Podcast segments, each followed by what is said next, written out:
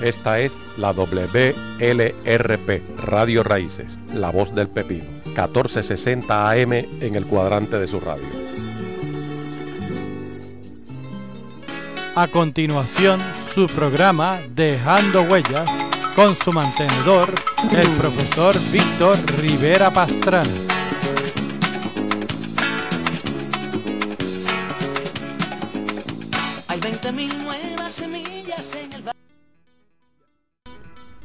Muy buenos días, pueblo pepiniano, a otro programa más de Dejando Huellas, cantata para la conciencia, este que le habla como todos los domingos, Víctor Rivera Pastrana, esperando hoy domingo traerle un programa a ustedes con mucha reflexión.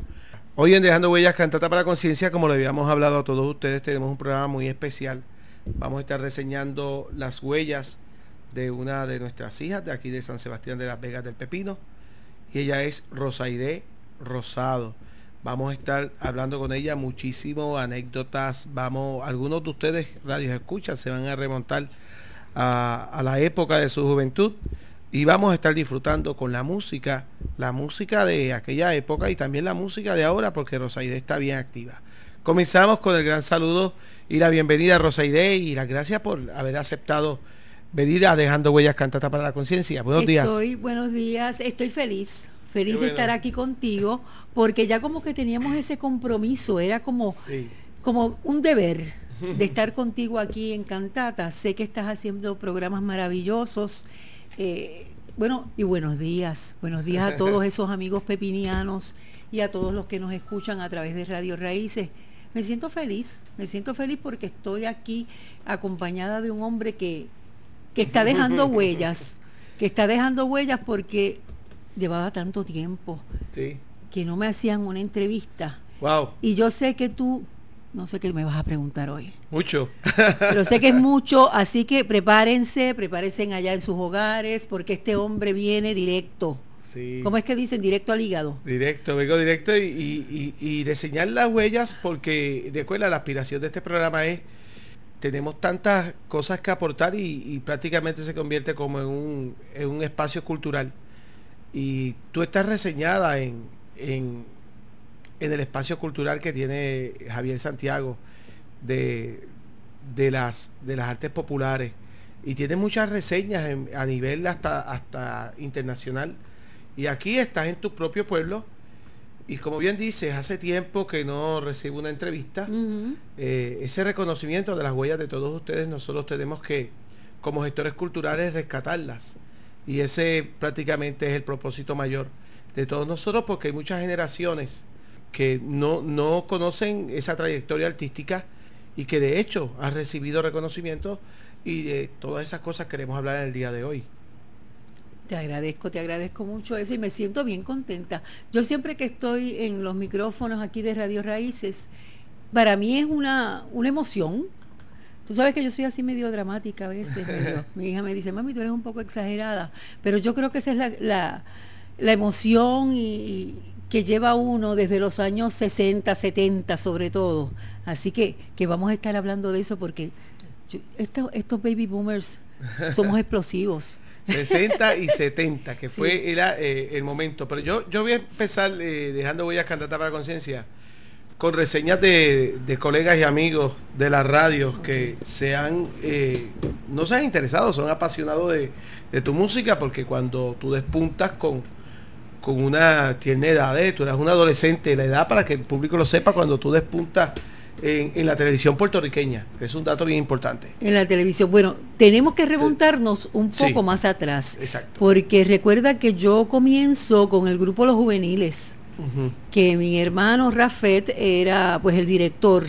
Y ahí estaba Enrique Pérez, Ramón Santiago, Roberto Borrero, eh, Pedro Tomás Lavalle en Quechani, Mima Ríos, Pedro Tomás Lavalle en hijo. hijo. Hijo. Hijo. Hijo. Él era el baterista en, en ese momento, ¿verdad? En esa época. Nos reunimos, ¿verdad? Mi hermano tuvo la idea de reunirnos y de hacer música. Sabes que en, en aquella época, yo siempre me refiero en aquel momento, eh, había mucho talento. Puerto Rico estaba, si podemos as- decir así, en una efervescencia de muchos jóvenes que querían cantar, que querían actuar, eh, que querían este, tocar guitarras, tocar diferentes instrumentos, ¿verdad? Y mi hermano, pues se le ocurre, pues vamos a hacer ese, ese grupo musical Los Juveniles. Eh, mi padre, que en paz descanse, Rafael Rosado, eh, le encantaba la música. Tu padre, que todo el mundo lo conoce porque era un comerciante pepiniano. Tú sabes bien. que tenía la farmacia La La, farmacia. Providencia. Y mi mamá, a ambos les encantaba siempre la música. Yo recuerdo que mi mamá siempre en casa, pues este, tenía los discos de diferentes géneros musicales, tanto centroamericanos, de Sudamérica, eh, de Estados Unidos, y nosotros nos criamos con eso, con esa influencia musical, y era una influencia tan rica, porque era tanto caribeña como suramericana, como- y fuimos creciendo con eso. Y papi que se pasaba cantando, todo el mundo lo conoce en la farmacia, pues cuando mi hermano dice, pues voy a hacer un grupo musical, papi dijo, pues eso está fantástico, vamos a hacerlo. Y allí comenzamos entonces, yo era la cantante, allí comenzamos eh, al ladito de la, de la Narciso Rabel, comenzamos los ensayos. Estamos hablando 14 años, 13 años. Yo 14. tenía, bueno, yo tenía 12. 12 años. Yo tenía 11, 12 años. Eh, eh, ahora hubiesen dicho que era una niña precoz, ¿verdad? Sí, no. Bueno. 12 años. 11, 12 años. ¿Qué pasa? Que entonces comenzamos con los ensayos. Recuerdo que, que estaba la escuela, la Narciso Rabel, justo al lado de donde nosotros vivíamos, y llegaban muchos estudiantes, llegaban eh, a escuchar los ensayos de los juveniles y disfrutábamos muchísimo. Había gente que yo creo que ni cantaban, pero todo el mundo tiene ese talento adentro, yo digo que natural Sí. que cuando escuchan esa música se encienden. Y entonces, precisamente en uno, cuando tú posteaste el, el anuncio de que iba a estar, Sí. hay una de las chicas, yo digo chicas porque todavía estamos jóvenes, eh, dijo, yo me acuerdo que yo hacía coro. Quiere decir que todo el mundo disfrutaba ese momento de que los juveniles hacían música, de que se cantaba. Eh, eso nos dio la oportunidad también, eh, Víctor, de los juveniles cuando llegaba, por ejemplo, un Dani Rivera, que recuerdo que, que iba a casa, y, y querían un grupo que los acompañara en ciertos espectáculos en esa área, Coros. eh, en- musicalmente. eh, sí, haciéndole. el- musicalmente, ¿verdad? Eh, los acompañaron, recuerdo a Dani Rivera con sus visitas, recuerdo a Iris Chacón cuando estaba con Elín. Ortiz, eh, también eh, utilizaron a los juveniles. Fueron varios artistas los que fueron en aquella época y pudieron este, tener el acompañamiento musical, vamos a decir, era, era de los juveniles. Estamos hablando de la época de oro. Eso se conoce como la época de oro de la televisión y la música puertorriqueña. Sí, la, la conoce. Ok, la época de oro. ¿Tú quieres ponerle así la época de No, oro? no, y por- se conoce. Por lo importante, porque esa época es la que abre todas las otras puertas. Sí.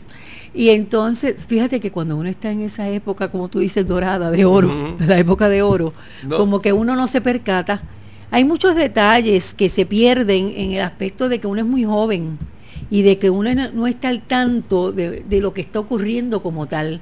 Yo decía esta mañana, bueno, para mí era como, como un juego hasta cierto punto, el estar cantando, eh, lo disfrutaba tanto, me apasionaba tanto, que era como, como una niña jugando, pero Sí. nunca me, me planteé el, el- la posibilidad, vamos a decir, de estar en televisión ni nada, sino que íbamos a estar con los juveniles cantando, etcétera, y ahí y ahí de ahí surge también, de ahí surge también eh, además quiero hacer esta nota al calce de que nosotros pues recorrimos eh, con los juveniles prácticamente Puerto Rico porque se fue conociendo eh, a través de, de presentarnos en diferentes este, lugares, se fue conociendo la música y nos fueron llamando, ¿verdad?, de diferentes sitios.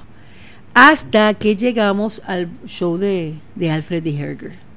Que Freddie Herger Con los era el que controlaba todo, todo ese campo artístico. Alfred, Ajá. yo siempre le digo que era el cerebro, el cerebro detrás de los artistas, porque tú sabes que en la época de los 60, él con Lucecita, con Chucho, con Julio Ángel, con Charlie Robles, con Alcepi, esa época de los 60 fue gloriosa también, y entonces el, el cerebro, como yo le digo a Alfred, el cerebro era Alfred detrás de todo eso, a pesar de que, bueno, que cada uno tenía su talento, ¿verdad? Era muy talentoso, era el productor era el que estaba detrás de todo eso. Y ahí con e, esa época bien interesante que vamos a estar hablándola porque ustedes hacen como los crossovers de, de la música del Billboard de los Estados Unidos a los compositores de aquí tomar esas letras, por ejemplo Runaway, que se la, la cambiaban y la hacían en español y aquí estaban cantando lo que se estaba cantando en Norteamérica en los Billboard. Eh, el Billboard y de hecho eso es bien importante porque la gran noticia de esta semana fue que el compositor y, y cantautor norteamericano Bob Dylan ganó. El, el premio Nobel de, de la literatura que eso es grandísimo. Estamos hablando de que eh, son gente que, que transcurren en esa época la que estamos hablando. Fíjate, me gusta eso que traigas de Bob Dylan, vamos a hacer un paréntesis, porque la gente tiene un concepto de que el artista no es pensante, de que el artista muchas veces no puede crear, no tiene y Bob Dylan, la música de Bob Dylan era su, es sumamente profunda y siempre te lleva un mensaje. Quiere decir que el artista trasciende muchas áreas, por lo mismo que hay una versatilidad, vamos a decir, eh, se trasciende más allá. Y la música de Bob Dylan, pues, tanto que ha trascendido porque son, a veces son hasta poemas, yo digo que son poemas, eh, y tienen esa habilidad tan creativa. Que, que nos transporta y, y se puede, el, el artista tiene esa ventaja que se puede identificar con, hay, una empatía, ¿verdad?, del artista con los diferentes eh, causas, vamos a decir, de un pueblo. Y eso abre otras puertas, el, el premio Nobel de, de Bob Dylan, porque también está la posibilidad de un Silvio Rodríguez, también llevar un premio Nobel, a pesar de que el premio Nobel ha perdido tanta credibilidad al otorgarle un premio Nobel a una persona como Barack Obama, que todavía tiene a Oscar López preso y ha sido la persona que más, inconcebible. que más tropas tiene en, en- en Medio Oriente. Pero, Es inconcebible. pero sigue teniendo ese standing el premio Nobel. Ujú. Ajá. Pues desafortunadamente se tergiversa muchas veces Sí. eh, los premios, etcétera. Pero el punto es que, que el artista trasciende, Sí. que va más allá. Y ahora que estamos hablando de cultura, pues eh, yo creo que, que la aportación es, es bien grande, es bien grande. Y dentro del género musical también es importante. Vamos a ver cómo llegamos al programa de Alfred D. Heger, pero antes para los radios escucha que nos sintonizan, yo quiero decirles quién es Rosa Aide Rosado, porque tenemos una generación de personas que no, no coincidieron contigo en la radio Sí, hay y, tenemos esto, eh, cómo llegaste a Alfred D. Heger, aquel, aquella empresa artística que él formó. El sociólogo Carlos López Sur, eh, que de hecho su hermano es Miki López A Miki. que Miki López, tú sabes que era el, el- la persona que escribía Sí. en TV Guía y era el que hacía prácticamente todos los reportajes. Escribe uno de, de sus páginas, escribe una de las más bellas y exitosas cantantes juveniles y te clasifica de la nueva ola, pepiniana de una, mus- de una familia musical. Y tenemos una persona que se llama Irán Morales, no sé si lo conoce. El gran Irán Morales, seguro que sí. Ese mantiene a toda esta generación viva. Sí, Irán Morales pues está haciendo un trabajo muy importante de reconocimiento de tus huellas. Irán Morales pues es un coleccionista de tu obra. Y quiero a- a leer lo que Irán Morales pone en su blog. Dice, nació en el pueblo de San Sebastián, juvenil, sencilla y simpática, de una belleza muy natural. Rosaide surgió a inicios de los 70 y logró cautivar la atención del gusto de la juventud del momento. Entonces incluye tus fotos. En sus comienzos estudió canto con la formidable Rei- Reina de Toledo, que tú lo vas a mencionar después, una de las glorias de Puerto Rico, a través de festivales de popularidad. Fue premiada como cantante de revelación junto a otros cantantes del momento. El productor Alfred D. Herger, destacado animador y productor de televisión, hoy psicólogo, se refirió a la novel cantante. Tiene mucha gracia y talento y una magnífica voz. Su personalidad y su estilo único llena por completo la pantalla. Cuando la presento en mis programas de televisión es todo un éxito. En, tus producciones hubo compositores como Pepe Luis, Parito Ortega, Luisito Rey, entre otros. Rosaide protagonizó, dice, protagonizó la película Libertad para la Juventud junto al cantante mayagüezano Chucho Avellanet y otros artistas bajo la dirección del productor y, actor Arturo Correa. tocamos esto como, como inicio para, para irnos encaminando a, a esa ruta de tus huellas. Y ya tú habías hecho una introducción y te quedaste en Alfred D. Herger. Y escuchamos lo que dijo Alfred D. Herger de tu, de tu carrera, pero yo quiero saber cómo fue que entras en ese grupo de jóvenes puertorriqueños que despuntó, que yo creo que todos los que están, tú le dijiste baby boomers, Los baby boomers. los baby boomers, este, eh, todos recuerdan toda esta época como si fuera ayer. Adelante. Bueno, pues mi hermano siempre fue eh, empresario, yo digo que empresario porque siempre ha sido muy talentoso. Y él quería llevar el grupo Los Juveniles a Alfred D. Herger. Y se hicieron los contactos y, y llegamos. Llegamos a, a esa cita eh, con Alfred que se presentaba una vez por semana. eh, a las 5 y cuarto, recuerdo que era a las 5 y 15 de la tarde, estaba el show de Alfred D. Herger, Alfred D. Herger Show. Así que llegamos los juveniles y eh, tuvimos varias presentaciones. Fue muy, yo te digo sinceramente que si uno se pone a analizar en aquel momento, uno era bien atrevido, porque pararse ante las cámaras no era fácil. Y entonces nosotros de Pepino llegábamos a la loza, como uno dice, a San Juan con, Sí, con todo- todos los estereotipos que habían y toda la cuestión de que con todos aquellos artistas.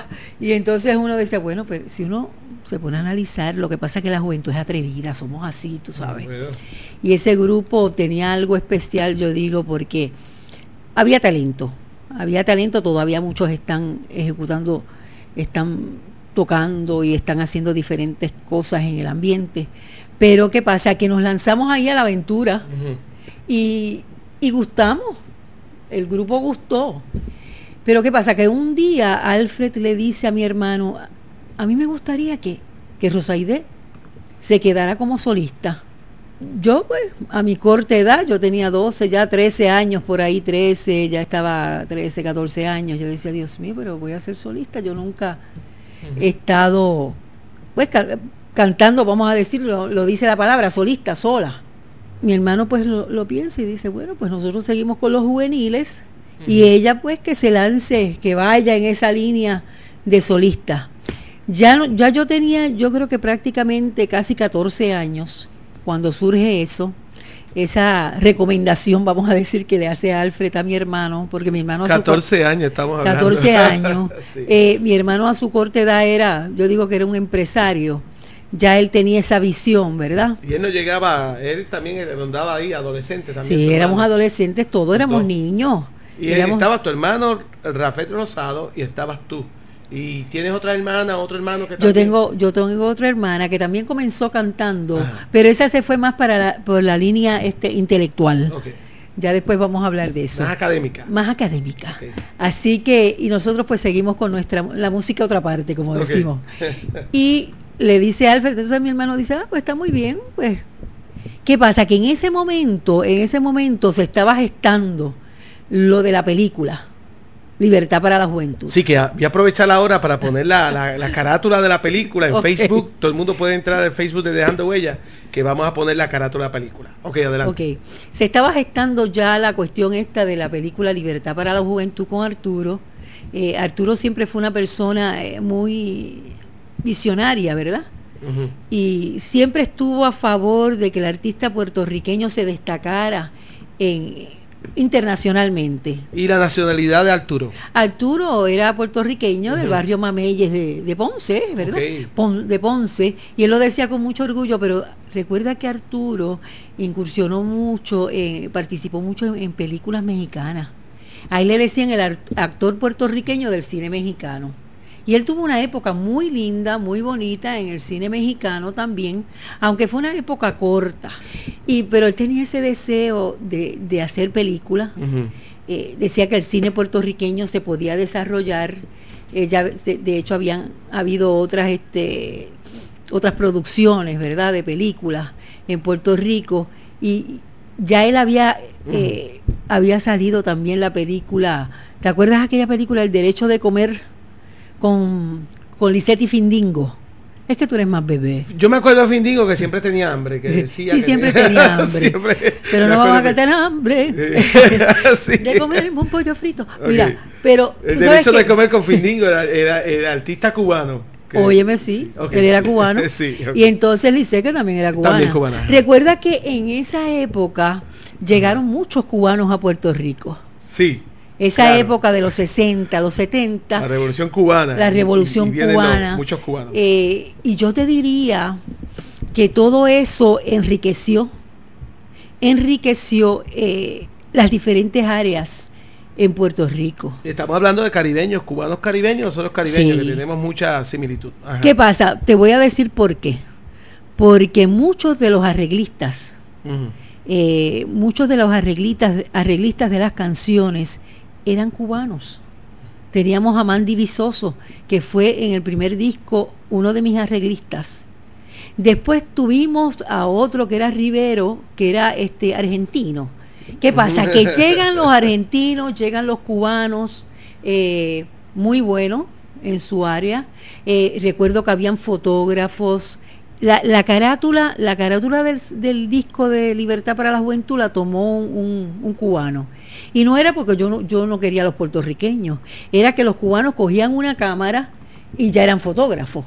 El cubano Sí. era bien arriesgado. No, no, y llegó el cubano que vino, este, revolución cubana, era un, cu- un cubano también Preparado, preparado. No, era el, no, no era el cubano que llegó por, el, por Mariel. Son una diferencia bien grande. Muy Sí. preparado, porque. Mandy Visoso era un arreglista, era un creador, vamos a decir, cuando uno eh, llegaba a- al estudio era otra cosa. Tú te dabas cuenta cuando llegabas al estudio de grabación que era otra cosa. Este, voy a esto porque se enriquece.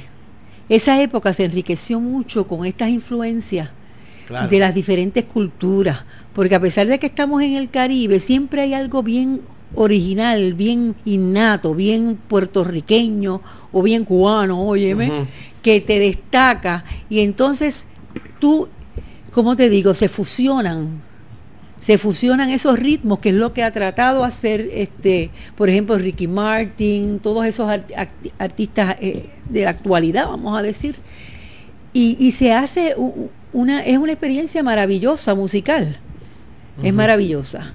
La cuestión es que regresando del barrio Mamelle, con Sí, Arturo Correa como el- productor, el- eh, las películas aquí pues tomaban tiempo porque no había recursos económicos, ¿verdad? Y había que buscar los inversionistas. Y lo que se puede hacer, por ejemplo, en Hollywood muchas veces en poco tiempo, porque están los millones, pues aquí tomaba un poco de más tiempo, porque esos inversionistas mm, muchas veces pues no, no aparecían o no querían aportar o no confiaban de que esas películas podían generar algún ingreso. La cuestión es que Arturo sigue buscando inversionistas, buscó en Ponce muchos. En esa época, este Castro, habían de apellido Castro, el señor Tito Castro, que era un- una persona pues pudiente de, de Ponce, también eh, el licenciado Hernández. Habían un- eran unos cuantos que, que dijeron, sí, vamos a aportar, vamos a, a invertir en esa película. Y entonces surge el... Estaban buscando la hermana de Lisette. Recuerda que en ese momento Sí. Viene el divorcio de Chucho y Lisette. Y Chucho y Lice, el divorcio de Chucho y Lice, eso fue parte de la empresa. Eso fue parte de la empresa. Porque habían dos bandos, estaba el bando de Lucecita y estaba el bando de Lisset, entonces los de Lucecita hasta aportaban hasta casi. Eso era como los partidos políticos, ¿cierto o Sí, falso? Entonces de momento Chucho, que era el, el, el más querido por los bandos, se casa con una de otro bando, con Lisset. Ok. Déjame decirte que, que, que mucha gente desconoce del romance de Lucecita con, con Chucho. Y voy a decir esto, a lo mejor no lo debo decir. ¿Lo puedo decir? Bueno, yo creo que... Tú no sabes creo- lo que voy a decir. Yo creo que sí. Yo, eh, el romance de Chucho y Lucecita fue cierto. Fue cierto. Sí, mucho se habla, pero fue cierto. Fue cierto, fue cierto. Y de hecho, eh, un amigo eh, diseñador ya prácticamente le tenía el traje de novia a Lucecita. Esto mucha gente no lo sabe. Wow. Eh, pero entonces ahí llega Lisette, cubana, llega Lisette y entonces este, estaban Olga y Tony en ese momento. Que son y- sus padres. Que son Olga sus padres, Olga y Tony. Eh, sabes que estaban en el Canal 2 en Telemundo. Sí. Y, y ahí entonces comienza a desarrollarse, comienza ta, ta, ta, ta, ta, ese idilio, ¿verdad? Entre ellos dos. Pues la cuestión es que, que de ese idilio, de ese matrimonio, después surgieron diferencias y se divorcian. ¿Y qué pasa? Que, que Ar- Arturo, como productor, había dicho, pues esto es un palo, porque yo voy a poner a Chucho y a Liseta a trabajar. Pero ¿qué pasa? Que Chucho no estaba muy convencido, como que estaba un poquito, estaban recién divorciados, tú Sí. sabes, era fuerte. Tú sabes cómo son los hombres, ustedes se ponen así medio arisco. Este, cuando hay un divorcio, yo no quiero trabajar. y entonces estaba, entonces eh, Arturo dice, pero ¿qué voy a hacer? Tú sabes, ¿qué voy a hacer? Este, la cuestión es que comienzan, comienzan a buscar una protagonista. Yo de hermana de Lisette, eh, comienzan a buscar una protagonista para la película. Y mi hermano se entera de que Arturo Correa está en el otro estudio, porque Arturo se pasaba por los pasillos de los eh, del canal 2, del canal 4. En aquella época yo estaba en el 4, que era donde estaba Alfred. Alfred del 2 salta al Sí. 4. Y entonces Arturo se pasaba buscando talento, buscando quién yo voy a, a poner ahí de, de- de protagonista para la película, etcétera. Acuérdate que en esa época éramos muchos, muchas cantantes femeninas. Era, era un grupo bastante, sí. Estaba Yolandita, También. estaba Etnita, todas las hitas estábamos ahí. Yolandita, Etnita, Awilda la Mimosa, Gloriví, Sí. estaba... e- Éramos prácticamente ese grupo. A ver este cartel. eh, estaba, en eh, estaba, aunque no cantaba, no creo. Ajá. Marianito Artau. Ma- Artau. eh. Richard Hero. Richard Hurd. Richard Hare. Después te voy a contar de Richard Hurd. Frank Richard- Moro. Rosita Perú. Rosita Perú. Blanca. Blanquita Zárraga. Ah, José Manuel Caicoya. Nos dirigió en, en el set. Vilma Cadia. Alfonsina Hernández. Alfonsito Hernández. Ujú. Michelle Galler. Arturo Correa. Pero eso es de la película. Estás hablando Ese- de la cuestión musical. de la Sí. cuestión musical. Eh, eran muchas artistas muy buenas con unos estilos eh, únicos, porque eran estilos diferentes. Fíjate que cada uno tenía un estilo distinto. No era un estilo que tú dijeras, pues es el mismo, fulana se parece a sutano. Sí. ¿Tú entiendes? Vamos a identificar la emisora. Esta es la WLRP Radio Raíces 1460. Bien. Eh, Vamos a escuchar. sí, sí, vamos Ay, a escuchar. sí. Mira, nos estamos viendo por allí, por la cámara, Hello, porque estamos en la. WLRPAM.net. Y con esta introducción prácticamente de, de- de todo, todo este todo este trabajo artístico, todos estos inicios, quiero hoy presentar estos dos discos. Estos dos discos que ten- tengo aquí en mi mano los estoy presentando allá a las personas que están conectados por WLRPAM.net. Y yo quiero que tú me hables de los dos discos que vamos a tener presentación en el día de hoy. La presentación musical que cuando terminemos cada vez de, eh, de escuchar dos canciones, vamos a, a dialogar un poco y continuar esta línea de anécdotas que es tan interesante. Háblame de los dos discos, por favor. Ok. Ahorita continuamos cómo llego a ser protagonista. ok, bien. Ta, ta, ta, tan. Ahorita tienes que poner esa música de fondo. Vamos a ver. Ok, estos dos LPs, ¿verdad? Eh, que tengo aquí, que uno, el primero pues es el LP de introducción, que es Rosaide. Ahí ya yo, yo era más jovencita, ya ahí Sí. yo tenía 12, 13 años.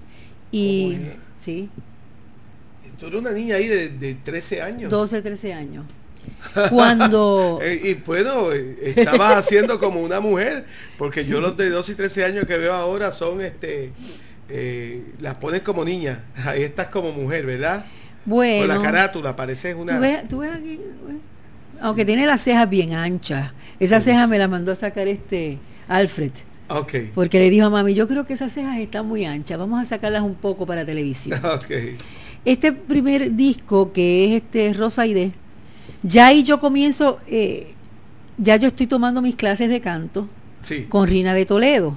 Mis padres hacían ese sacrificio todos los sábados. Sí, ¿quién es Rina de Toledo para Bueno, Rina de Toledo, yo te diría que fue la maestra de canto por excelencia en aquel momento. Lo que era Chucho, lo que era Lisette, eh, Nidia Caro, todo el mundo prácticamente, sobre Chucho, Lisette, etcétera. eh, esa era nuestra maestra de canto, las que nos ayudaba, ¿verdad?, en la formación, eh, como respirar, etcétera.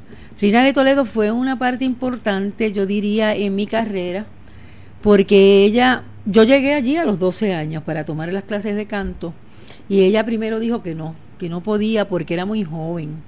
Wow.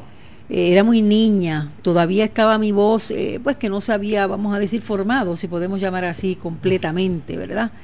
Y yo le dije, "Ay, pero escúcheme, yo quisiera que usted me escuchara. Y entonces me escuchó y me dijo, bueno, yo voy a comenzar contigo poco a poco. Vamos a trabajar. Pero Rosaide bien poco a poco, porque no quiero tampoco, este, pues, afectar la voz tuya, esto, lo otro. Y así comenzamos. Yo todos los sábados iba. eh, eh, en la utilización del diafragma, el diafragma te da muchos deseos de bostezar. Era muy jovencita, bostezaba muchísimo. Eh, pero fue bien importante porque me enseñó mucho la cuestión de la dicción, de la respiración, eh, de la afinación. Y fueron unos años con ella. Yo estuve muchos años con ella.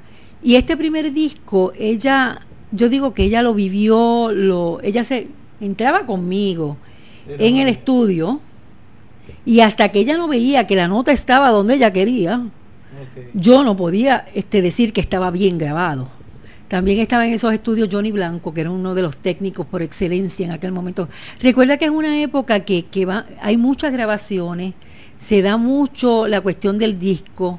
Eh, los artistas están muy conscientes de lo que tienen que lanzar porque la gente compraba esos discos.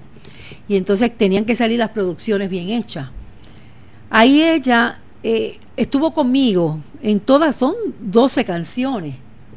En cada una de ellas, ella las vivió conmigo, yo las viví con ella. Y, y el sello es Zairo Records. Zairo Record, pues fíjate, eh, eh, Zairo, eh, Titi Zaida, Ok.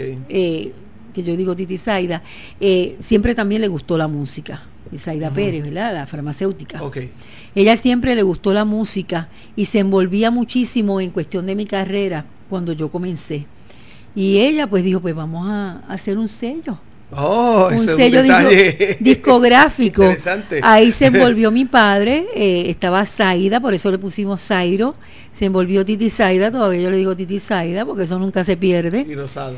Y Rosado. Ah, y ahí hasta mi, mi querido abuelo, Paco, que en paz descanse, hasta él invirtió algo. Qué apoyo, apoyo familiar. Qué bueno. Siempre, gracias a Dios, conté con ese apoyo porque mis tíos siempre estaban presentes en todo. Oh. La cuestión es que Pepe Luis y Celinés, ¿te acuerdas cuando estaban este, casados, cuando eran pareja? Yo recuerdo que hacían un anuncio de un aceite o algo así. Más sola, Eh, algo así, Déjame sí. no hacer el anuncio. Con el aceite, perdóname, era maicete. Maicete, sí, Maicete. recuerdo, recuerdo. ¿Y qué pasa? Que hicimos muy buena amistad. Y entonces ahí yo estaba buscando compositores, de hecho tengo hasta a mi hermano con una de las composiciones. Y la empatía fue muy buena de ellos con nosotros. Y entonces Pepe Luis me dijo, pues yo te voy a, te voy a hacer algunas Sí. canciones y, y te las voy a dar, que si esto, que si lo otro. Y de hecho Pepe y Celinés estaban, cuando íbamos a grabar las canciones de él, pues ellos se iban al estudio también. Era una época, yo te diría que había mucho compañerismo, Había mucho, e- e- era como bien amoroso, tú sabes, e- era un, un compartir, una empatía, una ayuda. La cuestión era que, que ellos se iban también para el estudio, estábamos ahora grabando, pero para hacer el cuento cor- eh, corto, largo, ¿verdad? ¿Cómo es que largo, Largo, corto, corto. largo, corto? eh, tuve muy buenas, este, muy buenas ayudas, te- tu- tenía Luisito Rey, también Luisito Rey es el papá de Luis Miguel. el papá de Luis Miguel. Sí, el papá de Luis Miguel. Que tú sabes que Luisito Rey pues comenzó como cantante, pero él es un compositor maravilloso. Argentino, ¿verdad? Luisito Rey es, eh, sí, creo que es argentino. es argentino. Aunque, espérate un momento, acuérdate que ellos tienen mexicano, Ujú.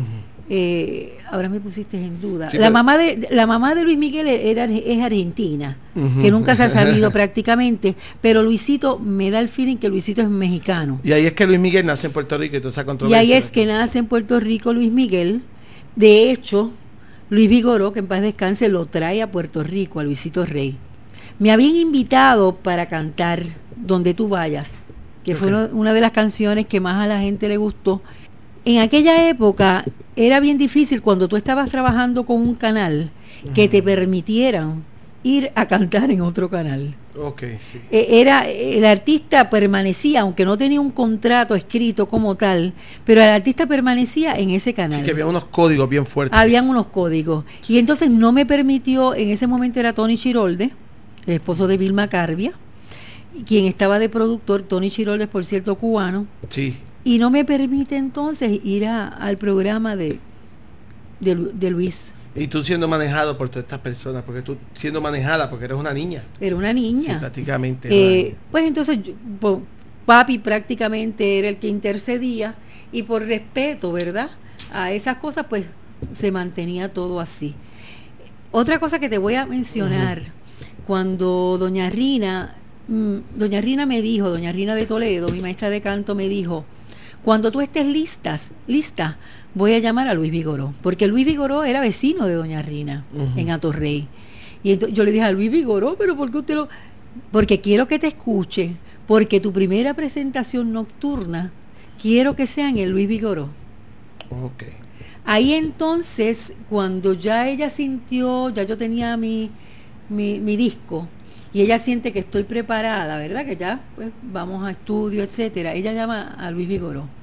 Y recuerdo a Luis Vigoró como ahora sentado allí y le dijo, mira, yo quiero que tú escuches a esta niña, eh, porque quiero que haga la primera presentación oficial de ella, profesional nocturna contigo. Y entonces Luis le dijo, bueno, pues vamos a ver. Y fue así. Llegué a- al Canal 4 con la presentación esa oficial en el programa de Luis Vigoró, que era Luis Vigoró Presenta Sí. en aquella época. Y entonces, eh, recuerdo como ahora, estaba este Otero, que estaba en las noticias, y hasta fue a escucharme, yo no sabía. Sí, recuerdo de. Beli Otero. ¿Te acuerdas? Y recuerdo. que le hizo un comentario a mi mamá y le dijo, yo nunca había oído eso, porque yo era una nena, ¿verdad? Que le dijo, ella tiene una voz pastosa. Y yo dije, válgame Dios, ¿será que me va a mandar a algún sitio o algo? Pero... O los españoles, pastosa, que deja muchos chavos, que deja chavos, y entonces, pastosa. y entonces La pasta. ¿será, sería eso? Así No dicen sé. los españoles, la pasta. La pasta, la pasta. Bueno, la cuestión es que, que me voy a hacer Sí. esa presentación eh, ya profesional, si podemos llamar así, a mi corta edad, en Luis Vigoró. Sí. Presenta. Vamos ahora a los cortes musicales, me vas a escoger dos, Ay, pero sí. antes de escoger los cortes musicales, quiero darle saludos a Damarisa Olivencia, que se conecta también con nosotros y te envía saludos. Exa. Entonces, eh, eh, hay unas personas, porque cuando pusimos el promo tuyo, eso, ese promo se, se compartió cientos y cientos de veces. ¿De verdad? Y me gustaría este, comentar muchas personas que te felicitaron, como es el caso de Minia García, que dice que está muy contento, muy contenta y te felicita. Eh, Manuel Valentín, saluda y felicita del programa también, Manuel Valentín. Saludos, Manuel. Eh, Mari Muñiz, felicidades mi querida, pero ella escribe ahí Gogota. Lo que pasa es, después yo te hago el cuento Sí, de la gogota. Espero que la entrevista quede de show y, y también Cristian Ortiz Galarza también te saluda por las redes, eh, José Rosado, Celso Méndez, Adriana Villagrán, Ani Soto, muchos comentarios aquí en las redes, Ivette Hutchinson, Marilia Rivera, muchos comentarios en las redes, Tata Inesta, Brenda González, te escribe muchas cosas bellas en las redes, Aguila Sánchez, todo, eh, Mayra Bonilla, Gladys Nieves, Ángel Enrique, Hilda Trujillo de Nueva York, se acaba de conectar mi amigo Luis Medina, que está por allá por New York eh, sacando su nuevo libro de caricaturas. Ay, que le damos saludos un a Luis. saludo. Saludos. Le damos un saludo a, a nuestro amigo José Luis Medina, que está por allá por New, New York. Vamos a escoger las canciones. ¿Cuáles tienes Bueno. para este primer disco? El primer disco titulado Rosairé. Vamos a ver, vamos a ver. La magia de la cuestión digital no tienes que cambiar el disco. Aunque tiene lado A y lado B, ella va a decir dónde está la Vamos canción. a ver cómo Sí, se escucha. Déjame decirte que este disco que está en CD, sí. yo pues al dejar mi, mi- mi carrera, vamos a decir, pues me había olvidado un poco de los discos, de los CD, era, yo había visto pues que es una etapa en mi vida, ¿verdad? Pero tengo a mi querido amigo Ramón Méndez, Monchito Méndez, que se encuentra también en Estados Unidos. Y me dice, Rosaide, estos, estos discos hay que conservarlos, hay que preservarlos. Y él fue el que tuvo la idea de realizarlos en CD. Y yo pues estoy bien agradecida porque si no, no los hubiese tenido. Salió de él ese- esa iniciativa. Eh, de hecho, los colocó también dentro de una casa. Tú sabes que hay una casa de discos en, en Aguadilla, que ahora no Sí. recuerdo el, el nombre, pero es muy conocida. Y hay discos de, de, de, to- en to- de todas de todos los artistas, todos los géneros, de todas las etapas, etcétera, épocas. Así que muchas gracias a, a Monchito, a Ramón Méndez, porque tuvo esta iniciativa de, de preparar este. Y está a la este venta, CD. está a la venta. Está a la venta. ¿En qué, ¿En qué lugar está a la venta si la gente le interesa? en, en Aguadilla. Sé que es en la calle Progreso donde está este- ubicado este. Esta este- tienda de discos, que, que él sabe cuál es la tienda de discos, Esta ¿verdad? tienda este de discos. Es una tienda bien famosa porque lleva muchísimo tiempo allí. Vamos a decir el muchos nombre. años, Vamos a decir el nombre ahora para los que los que, los que quieran Ok. adquirirlo. Y allá está también la película. Ah, Alma Music. Alma, Alma pues, yo sabía Music. que tenía que tener algo Allí está la película y están los discos. Y están los CD Alma Music en Aguadilla. en Aguadilla. Muy bien. Así que Sí, adelante. ¿Cuáles va- vamos a presentar? entonces a presentar. Vamos, bueno, yo creo que, fíjate, sería sería maravilloso de este primer eh, CD eh, colocar el de la cara B, ¿verdad? El tercer corte, que, que estábamos hablando de Luisito Rey, donde tú vayas. Vamos a escuchar, deja que sigan, que es de Palito Ortega, esta es la cara A, la segunda, el segundo corte, de Palito Ortega. Aquí en Dejando Huellas, Rosaide Rosado, este especial del día de hoy.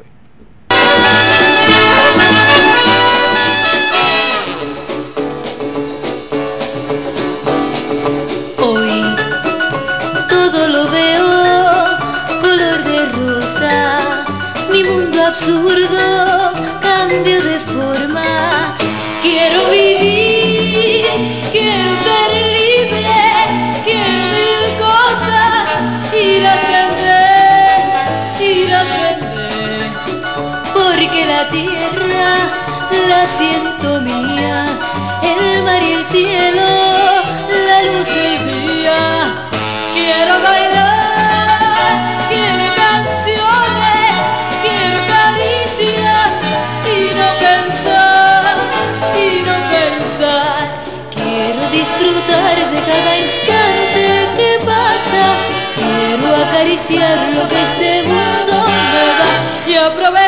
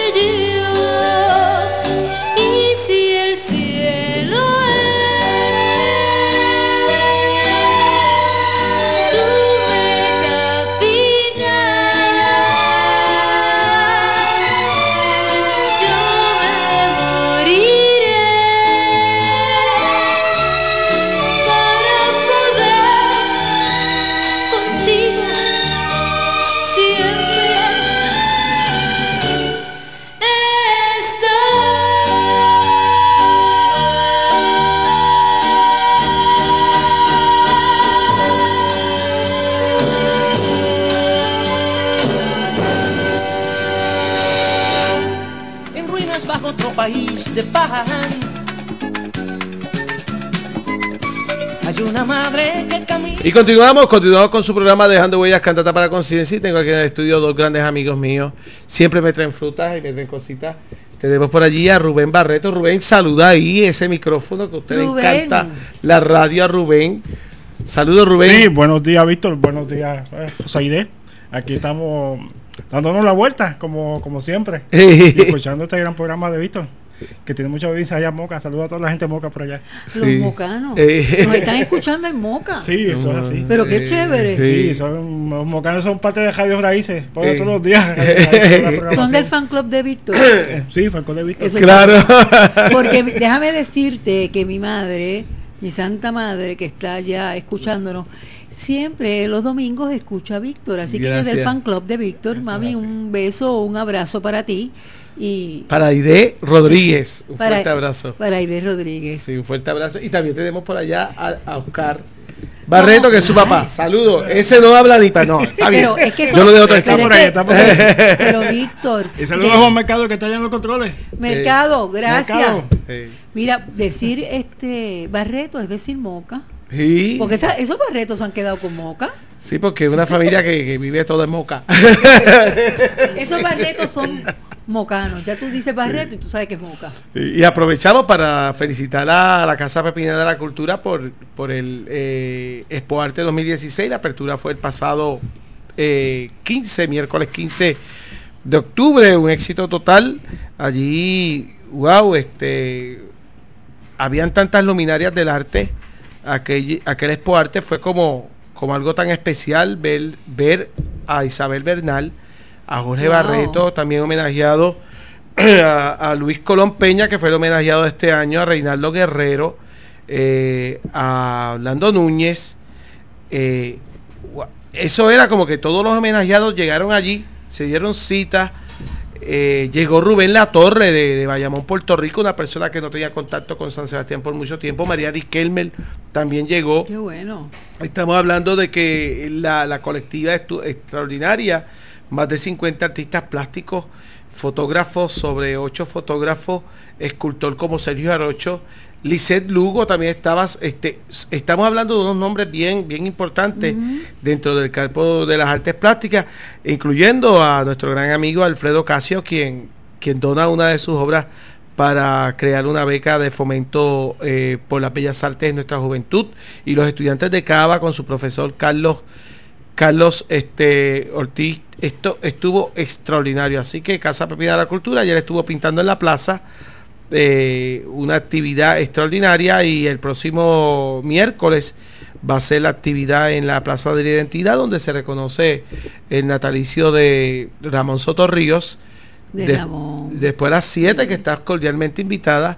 Eh, dentro de tus compromisos, Rosaide, vamos a hacer un paréntesis para hablar un poco del centenario de Pedro Tomás Lavalle, que este es el año de su Wow, centenario, sí, sí. y del centenario de don Abelardo Díaz Alfaro, que la, la- el certamen de dibujo y pintura fue dedicado al centenario de don Abelardo y se va a estar transmitiendo una una de las películas documental que una persona que tú quieres mucho eh, la, la produjo, que se llama Edgardo Huertas, que, se, que se encarga muchísimo sí, de, sí. de- de poner al día tu, tu obra en las redes, en YouTube, que gracias a, a él he, contactado uno de los videos, tuve allí en, en traje de baño, en una tabla de surfing, cantando. Víctor, Sí. que mucho talento Sí, hay en San Sebastián y en Puerto Rico, en las diferentes, eh, vamos a decir, áreas de las bellas artes. Es impresionante y te felicito. Y felicito a la Casa Pepiniana también de la Cultura. Y todo ese talento hay que resaltarlo porque tenemos uno que está más, este, está más destacado que otro. Y yo creo que hay que destacarlos todos los talentos todos los que hay en San Sebastián. Y algo de Expo Arte increíble es que esas luminarias que habían allí desde el arte este, transcurren, transitan con otras personas que están empezando y eso le ayuda. Sí, es una Eso es- motivación. sí, es, es como tú dijiste, cómo me siento yo cantando las canciones de estas grandes estrellas, una niña de 12 años, Ujú. y presentándome estos programas, pues me están dando la gran oportunidad. Expo Arte se convierte en un espacio de, de- de puras oportunidades. Quiere decir que es una plataforma que ya ustedes Sí. tienen prácticamente para todos esos artistas. Eso es y que no y, y- y que no se olviden ¿Cómo No. es? Pa- es para, para recordarlo para que estemos tú les recuerdas a, a tu Sí. público constantemente cuáles son las personas que de una u otra forma han aportado en la cultura eh, pepiniana Sí. y puertorriqueña Y que de hecho eh, el Centro Cultural también se encarga de, de ese tipo de, de espacio cuando crea Voces en Serenata, que bien dirige Hildita Serrano. Y Hildita Serrano, con su vasto conocimiento musical, ella identifica a todas las personas que... es que- excepcional que, maravilloso. es- y Casa Pepiniana con la Orden Ángel Mislán Huertas, donde busca destacados este, cantantes en la música eh, pepiniana y, y lleva ese homenaje y creo que, que tiene Casa Pepiniana Cultura muchas y muchas ediciones de la Orden Ángel Mislán Huertas que pasa de los 20 años para seguir reconociendo tanto talento que hay en el pepino. Así eso es que importante Así que continuamos contigo. vamos a continuar Pero ahora yo te voy a, te voy a hacer unas preguntas. Este, Ta, ta, ta, sí. Eh, estamos hablando de que tú estás en un medio de, de la de la farándula puertorriqueña. Y la farándula puertorriqueña, tú puedes hacer una pequeña comparación de cómo, cómo es el comportamiento de esa farándula de aquella época con la de hoy. La de aquella época, por lo que estoy viendo, era una farándula que no, no- no tenía una, hablando de plataformas, unas plataformas mediáticas para poderse dar a, a- a conocer. La única plataforma que tenían que, era que tenían que ser buenos y que luchar. Pero ahora nosotros estamos viendo que las personas primero hacen el escándalo en las redes sociales Ajá. y después mediante el escándalo entran a la farándula y así vemos un montón de casos por no faltarle respeto a los artistas este porque no sean del gusto mío que a veces uno pues a veces puede ser del gusto de otro pero hemos visto muchos artistas como primero entran con un escándalo de faldas de líos de cuestiones y ahí tenemos dos programas da- dos programas de bochinche y ellos los pautan y después de momento esa persona se convierte en artista puertorriqueño Bueno, Háblame un poco de bueno, eso. como no había los medios tecnológicos, ¿verdad?, de comunicación, yo te diría que en aquella época había mucha disciplina. Había mucha disciplina, había mucho compromiso, había, se- había que estudiar. Como ahora, el otro día estaba escuchando una compañera que está en Hollywood, que hay que estudiar. Pues en aquella época se estudiaba mucho. Porque cuando tú salías, recuerda que no había, al principio no había el videotape no no se grababa y todo era en vivo, en vivo y a todo color. ¿Qué pasa? Que tú tenías que estar siempre, e- esa es una de las cosas que te enseña la televisión en vivo, que tú tienes que estar siempre listo, tienes que estar siempre preparado, no puedes estar fuera de base. Nosotros llegamos a un momento de que la televisión se hizo en vivo cuando yo tenía una cita con Rosaide y aunque tú no lo creas, aunque tú no lo creas, eh, yo me cambiaba, digo, había un área específica dentro de ese, de ese estudio sí eh, donde era como un mini camerino y ahí yo me cambiaba y me cambiaba entre anuncios ok que eso era de locura. Ahí estaba mi madre ayudándome, etcétera. Pero eso era de locura. Era cuestión, en cuestión de segundos, donde cuando duraban los comerciales, yo me tenía que cambiar. Recuerdo que un día no me dio tiempo, íbamos a comenzar el programa, gracias a Dios me había maquillado, me habían maquillado, etcétera. Y entonces, ¿qué pasa? Que yo dije, wow, no me da tiempo de, de cambiarme, de ponerme la ropa que yo voy a utilizar eh, en el programa. Y me dijo el director, uno de ellos era Felo Suárez, muy buen director, tuve buenos directores, Henry Pina, Albert Carn, Mario Pavón. Pero en aquel momento creo que era Felo, Felo Suárez de Mayagüez, y me dice, Rosaide, no te preocupes, sal con lo que tienes puesto porque te vamos a coger, te vamos a dar close up, solamente te vamos a tomar la cara. Y yo le dije, ay Cristo, te cambias cuando venga este, cuando vengan lo- los comerciales. Y yo le dije, ah, pues perfecto, pues así hicimos la canción. Eh, en vivo tú tenías que estar siempre listo, tenías que estar siempre este pues al tanto de todo lo que estaba ocurriendo. no se editaba no se editaban no los se baches editaba, podía- por eso era que había siempre un libreto. Por eso es que tú ves a veces que yo soy un poquito chabona. Ajá. La gente dice porque yo soy bien estructurada. Aunque vas a casa y a veces puedes ver 20 mil libros y cosas regadas. Pero soy cuando voy a hacer algo me gusta hacerlo estructurado. Hoy Sí, no porque me- conoces el medio. Sí, hoy no me estructuré mucho porque yo no sé que tú eres así tan, como yo te digo, tan espontáneo a veces que sales con unas preguntas que uno no se las espera. Pero era bien estructurado, había libreto, tratábamos siempre de ensayar. Recuerda que estaba eh, la utilería, que estaba la, la decoración, ¿verdad? Que era la que era lo que íbamos a utilizar ese día. Eh, ahora se me fue la palabra porque sé que era Gillespie el que estaba en, en eso de la Sí. de la utilería, lo que era cómo nos íbamos a ver, etcétera. Toda esa disciplina que, que vuelve este la que, televisión. que vuelve la televisión y la radio. Eh, ya prácticamente entendemos que, que lo que lo que motivaba que, el que el artista llegara era su trabajo y su disciplina. Eh, has tenido un reconocimiento hace muy poco tiempo en el Senado de Puerto Rico. Se reconoció tu carrera, ¿verdad? Hubo algo, porque vi una foto donde tú estás teniendo como una... Ah, bueno, sí, sí, sí. Cuéntame, sí. ¿qué, qué pasó Bueno, ahí? lo que pasa es que yo siempre, eh, de una forma u otra, aprendí de mis padres eh, lo que es el, el servicio. Sí. y me gusta mucho el trabajo comunitario.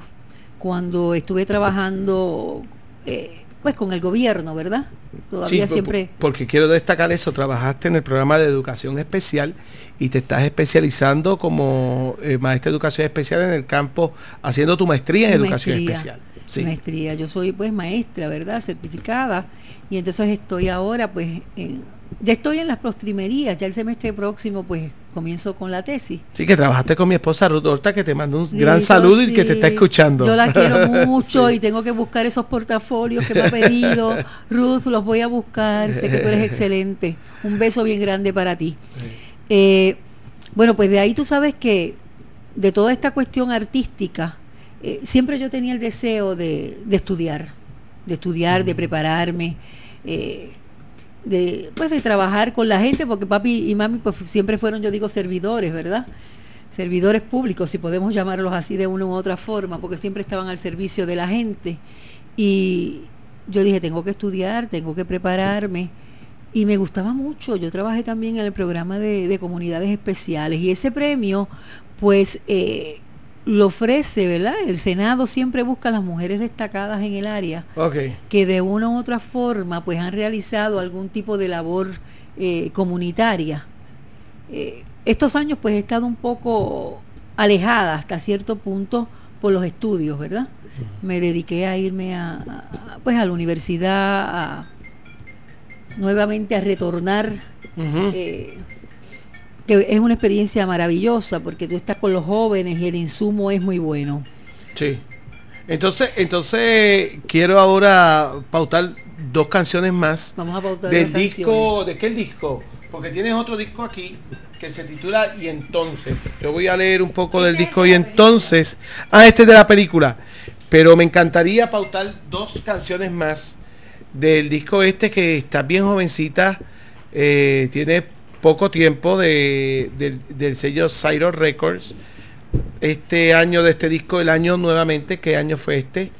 Este fue, no te puedo decir exactamente, fue el sesenta y pico, casi 70. Casi 70, casi 68, se- 69. 68, 69. Casi 70. Casi 70 más o menos, sí. Eh, to- Puede que sea un hay una canción que tú cantas que eh, es una canción que, que se utilizó, la can- yo recuerdo la primera vez que yo la escuché fue en la voz de Libertad Lamarque, que era el por qué... Ese fue el tema de la Sí. película Rosas Blancas para mi hermana. Exacto, negra. háblame un poco de esa canción, a ver si la podemos pautar, que esa canción... Pues fíjate, e- esa canción eh, a mí siempre me gustó. De Sí. hecho, pues yo era una niña también cuando la escuché. Y dije, esa canción yo la voy a, la voy a tener en mi, en mi repertorio. Es de Felipe Gil, es un mexicano, es uno de los compositores de aquel momento, ¿verdad? Y, y entonces la hice parte mía. Yo creo que la gente siempre le gustaba o siempre de una forma u otra. El otro día tengo un amigo que está en, en, en Orlando, por allá en Florida. Y me dijo, ay Dios mío, esa canción que la pongan en la radio, mi casa es el mundo. Mi casa es el mundo. Mi casa es el mundo. Hay mucha gente que se identifica. Esa, esa canción, como tú bien dijiste, es el tema de, de Rosas Blancas para mi hermana negra. Ahí se ve la problemática, vamos a decir, racial eh, en aquel entonces, ¿verdad? ¿Y por qué la utilizan en, en la película Libertad para la Juventud? No, esa, esa canción no, no la No, no, no se interpretó allí. Esa, esa canción, como la gente le gustaba, pues se incluyó dentro de, del CD, ¿verdad? De- del disco en aquel momento de Libertad para la Juventud. Porque está el tema también. Pero no era parte de, no la, era de la parte trama. de la trama. no Ya parte Libertad de la- Lamarque la había cantado primero. Sí, Sí, ese el- era el tema. De la película la película. Rosas Blancas para mi hermana Rosas negra. blancas para mi hermana. de aquella negra. mujer, de su hija de Blanca que muere y la negra le dona su corazón. Sí. Sí, hermosa canción. ¿Qué tú crees si la escuchamos? Vamos a escucharla. Señor director de disco, eh, mencióname el disco para que la gente lo vea. Se llama Y entonces Rosaide. Eh, mi, Mi, casa, casa, es el mundo. Vamos a decirlo a coro. mi casa, uno, dos No, y tres. mi Mi, casa casa, es el mundo. es el mundo. Rosaide, que la disfruten.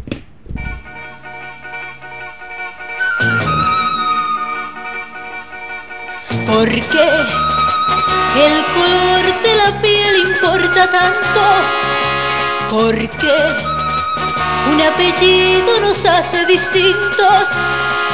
¿Por qué le ponemos precio a todo si a la muerte no llevamos nada? ¿Por qué? ¿Por qué tanta gente sola entre la gente? ¿Por qué no le importa a nadie comprenderme? ¿Por qué tanta prisa por vivir? ¿Tanto miedo de morir? ¿Por qué?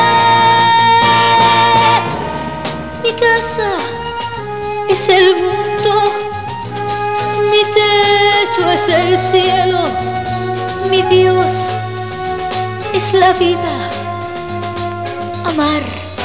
Ese es mi credo.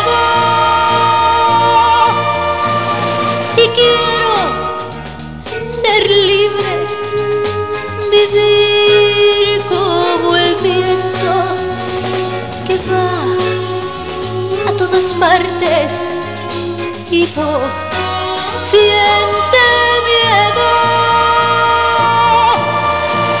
Porque el color de la piel importa tanto porque un apellido nos hace distintos porque tanta prisa por vivir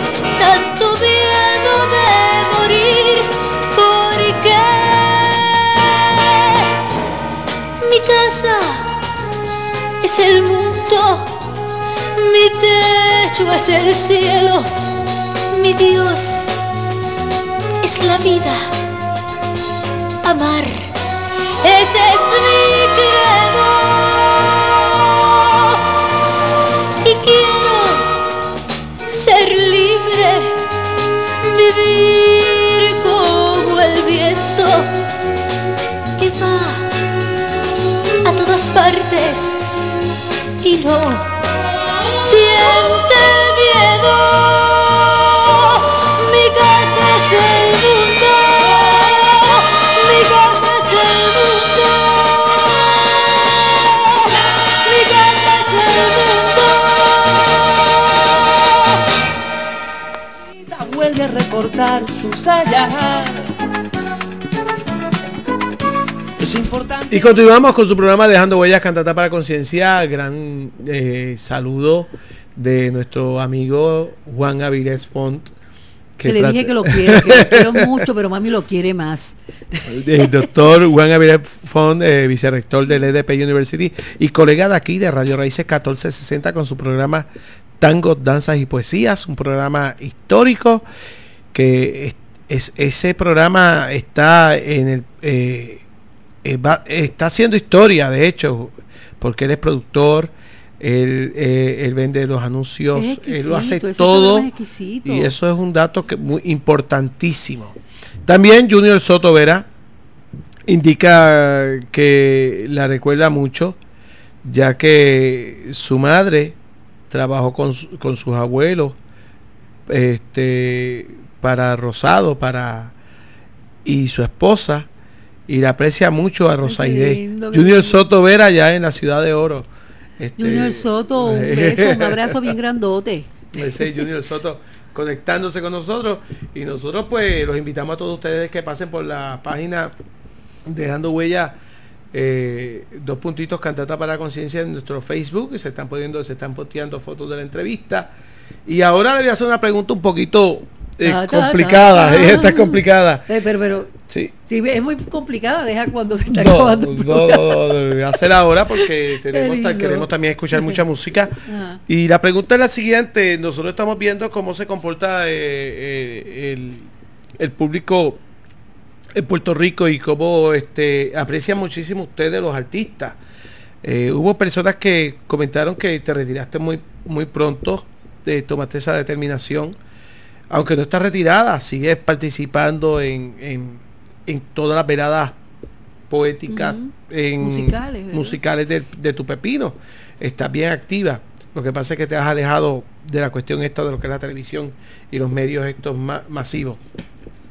Pero vemos la trayectoria tuya, también vemos que en cierto aspecto estás bien envuelta con, con trabajo dentro de lo que es este gobierno y política puertorriqueña. Y podemos hacer una mirada con Alida Arismendi, eh, Belda González, eh, Roberto Vigoró, eh, Miki, Miki Miranda, el que también era artista. Y toda esta gente han aspirado para posiciones dentro de lo que es la política puertorriqueña. Eh, me imagino que estás bien concentrada dentro de lo que es tu, tus estudios, tu maestría, y así, pero también te vemos activa dentro de lo que es la cuestión política. Eh, eh, habrá un momento donde Rosaide aspire a, a, a servir al pueblo de, de otra manera o tú nunca cierras esas posibilidades. ¿Tú lo ves como una posibilidad que puede, puede existir? Bueno, yo lo que creo es que la trayectoria que yo he llevado dentro de dentro de mi de mi trabajo en el gobierno ha sido siempre servir. El, el hecho de, pues, de trabajar con las comunidades, el hecho de trabajar en una oficina legislativa, cuando estaba con, con Sergio Ortiz, ¿verdad? Como representante. Eh, yo era prácticamente un enlace con las, con las diferentes agencias. Pues eso me ayudó muchísimo. Fíjate, el hecho de uno ser artista eh, te da esa ventaja hasta cierto punto porque pues tiene gente que en algún momento pues te reconocen. Ay, pero usted no era la que cantaba. Sí, sí. Pero ya pues uno está en otro plano. Ahora, esas personas que tú mencionaste, por ejemplo, Belda, Árida, Álida, perdón, etcétera, son personas que, que mujeres que, que se prepararon, que también académicamente eh, tenían su, su, bachillerato, tenían su maestría. Eh, yo lo que quiero es cambiar el concepto, por ejemplo, de que el artista no estudia, de que el artista no se prepara, de que el artista pues lo único que hace es cantar y pararse en un escenario y, ya dice dos o tres cosas y podrá ver de todo como lo hay en esta vida, ¿verdad? En el mundo.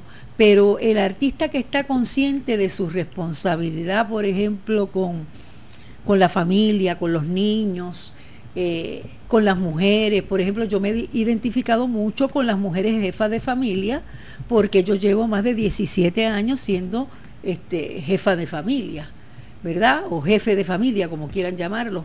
Y eso pues me ha dado una sensibilidad de yo poder identificarme con ese, con ese grupo y co- con los niños, porque como soy madre, porque veo la lucha que tienen día a día las madres eh, tratando de sacar adelante a esos, a esos nenes, ¿verdad? O esos jóvenes, no es fácil. Pero en estos momentos yo no tengo ningún tipo de, de aspiraciones o de aspiración, eh, simplemente continuar ayudando, continuar sir- sirviendo a, a mi pueblo y, a Puerto Rico. Porque yo recuerdo siempre que mi padre me decía que no había cosa más linda que, que servir, que, que poder ayudar a la gente. Tú sabes que papi como farmacéutico a veces llegaban a las 2 y 3 de la mañana a casa. Y, y mami decía, Dios mío, mami le decía negro, pero te vas ahora, esta hora. Era simplemente porque pedía, un nene estaba llorando porque le hacía falta un bobo. Y mami decía, pero tú te vas a ir ahora a buscar un bobo esta hora, a las 2. Y, y él le decía, mira, Aide, un bobo, tú sabes lo que significa un bobo a esta hora para un padre, que deje dormir y el nene se calme. Exacto. Y mami decía, tienes razón. pues vete con cuidado, que si esto, que si lo otro. Hay, hay, hay unas vivencias muy lindas en mi casa, eh, Víctor, Víctor Rivera Pastrana, que eso fue lo que me ayudó a mí a crecer y a desarrollarme en el ser humano que soy. Muchas personas pues estarán, no, no están de acuerdo muchas veces con, con vamos a decir, con, con mi identificación política. Sí, pero que eso son Pero eso pues, pues eso es aparte, ¿verdad? Eso. Cada uno tiene. Pero yo- para mí lo más importante. Yo de es- hecho no estoy de acuerdo con tus inclinaciones políticas. Yo lo sé, yo y lo mucho, sé. porque de eso se compone la sociedad, De de, eso que estemos, eh, eh, que- diversidad Es claro. y hay que respetar. Pero siempre nosotros como puertorriqueños nos sentimos tan orgullosos. Este, yo siempre menciono a papi porque tanto papi como mami pues me dieron mucha enseñanza y recuerdo que papi siempre me decía hay que sentirse orgulloso porque hay más farmacéuticos en Puerto Rico que en la nación americana completa. Nosotros somos tan importantes como ellos. Así que, y no veas, este, mira, ahora mismo que yo estuve el año pasado eh, en un crucero con mis hijos y yo fui a, a Jamaica, tú sabes que vas a las islitas, Ajá. y le dije al, al guía, yo quiero ir, no me enseñes lo turístico, quiero Sí. ver el hospital, quiero ver qué es lo que hay. Y me dice, ay, usted no sabe, usted no sabe una cosa, que aquí es mejor morirse. Yo le dije, ay, no me digas eso, porque ¿qué pasó? Porque usted, aquí no- nosotros no tenemos seguro médico. Nosotros Sí, no sí. tenemos plan médico. Aquí nosotros llegamos al hospital y si no tenemos dinero, no podemos, e- nos morimos. Wow. Y yo dije, Dios mío, pero me gustó porque yo tengo, tú sabes que yo tengo mi hijo, que tiene 16 años, Rafael Gabriel. Y tengo- ¿Cuántos hijos tienes? Sí, tu composición familiar. Mi composición es Nina, Nina Marí, que ya tiene 31, ya esa es cabeza aparte con su compañero. Y tengo a Rafael Gabriel, son dos generaciones diferentes, ¿verdad? Una nació en el nuevo milenio y otra en el, en el Ujú. viejo, una en el viejo y una en el nuevo. Pasado siglo y nuevo siglo. Sí. Así que Rafael Gabriel tiene 16 años y muchas veces, como gracias a Dios nosotros somos afortunados en esta isla, porque esta isla es bendecida. Yo quería que él viera ese contraste que hay, que muchas veces no nos enseñan, porque cuando tú vas de visita a los sitios lo que ves son las cosas bellas, vas a comer bien, te comes un filete, Claro. no te comes una, una arepa como, en, Como en Venezuela, etcétera. Pero cuando tú tienes la oportunidad de viajar, por ejemplo, cuando yo cantaba que fui a Venezuela, fui a Santo Domingo, fui a varios países, tú ves ese contraste tan grande de la pobreza con la riqueza. Y tú te das cuenta aquí que tenemos unas ventajas. Mi hijo se quedó en shock cuando el, cuando el, mi hijo habla muy buen inglés, Sí. mejor que, no, que nosotros. Sí, porque ahora esta juventud Sí, está y bien. entonces inmersa. eh, eh, me decía, mami, pero ¿cómo es po- mamá? Él me dice, mamá, pero ¿cómo es posible? Y yo le dije, es que yo quiero que tú veas esos con- contrastes tan marcados que hay y nosotros nos quejamos. Existe pobreza en Estados Unidos muy marcada. Yo viví en Estados Unidos, en California, en Las Vegas. Yo lo, yo lo que siempre mi padre y mi madre me decían, esta isla es bendecida, vamos a cuidarla, vamos a echar hacia adelante, vamos a aportar. Y no tienes que ser político, sino tú con tu trabajo cada día dar Claro. en tu área. Así que Víctor Rivera Pastrana, eso es lo que yo deseo pa- para Puerto Rico, sí que. que hay talento, hay talento de sobra en todas las áreas. Tenemos jóvenes del Colegio de Mayagüez que están en la NASA, que están en posiciones importantes. Y a veces subestimamos lo que tenemos comparándonos con otros. Eso me enseñó mi papá. No te compares con nadie, tú eres única, tú eres especial. Tenemos que trabajar más con eso. Yo entiendo que sí. Y cuando estábamos en la farándula, la farándula, Sí, porque Eh, el farándula ahora y farándula de antes son dos, dos conceptos bien distintos. Muy bien. cuando estábamos en ese momento, había muchas cantantes. Había una efervescencia, como te dije. Pero ¿qué pasa? Cada uno tenía sus fanáticos. Cada uno tenía sus seguidores. Y no existía, y no existía como ese, como ese celo. Yo no sé si existía o no, pero yo, yo veía a todo el mundo tan feliz. Como ese contraste, tú sabes, de que quítate tú para ponerme yo. Porque cada uno tenía su, su estilo, tenía su, su fanaticada. Y tú ibas a hacer un trabajo. Era un trabajo pues que te, que te daba placer, ¿verdad? Y eso era lo que prácticamente, por eso era que yo creía que, creo que había esa armonía. Ahora la música está un poco, déjame no decir esto porque me van a, como desenfocada, como que antes nosotros, este, todo era más sutil, era más hermoso, había más poesía.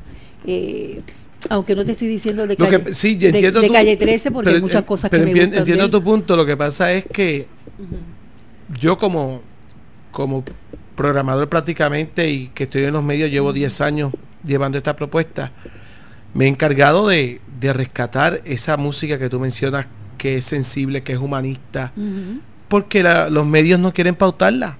No, Lo, existe y yo creo que, que, que, que, dobla la cantidad de la, de la música eh, de menor calidad. Lo que pasa es que no vende y tenemos un país que eh, está educado, que tiene 20 canales de, de, reality show, este, donde tú te metes en la vida de, de, unas personas para estarle mirando la vida Ay, sí, de farándula.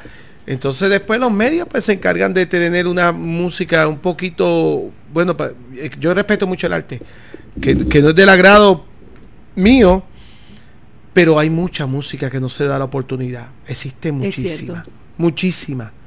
Y yo creo que en ese aspecto, pues, mediáticamente lo que se está tirando es algo muy superficial y muy sutil, pero, wow, están haciendo unos trabajos. El domingo pasado yo presenté un disco, eh, Yo no quiero ser normal, este, Lourdes Pérez, pero no están en, en las emisoras número uno de Puerto Rico, los Billboard. Los Billboard van a estar, ya tú sabes quién van a estar, por Sí, no sí. mencionar a ninguno. Pero yo creo que eso es una problemática.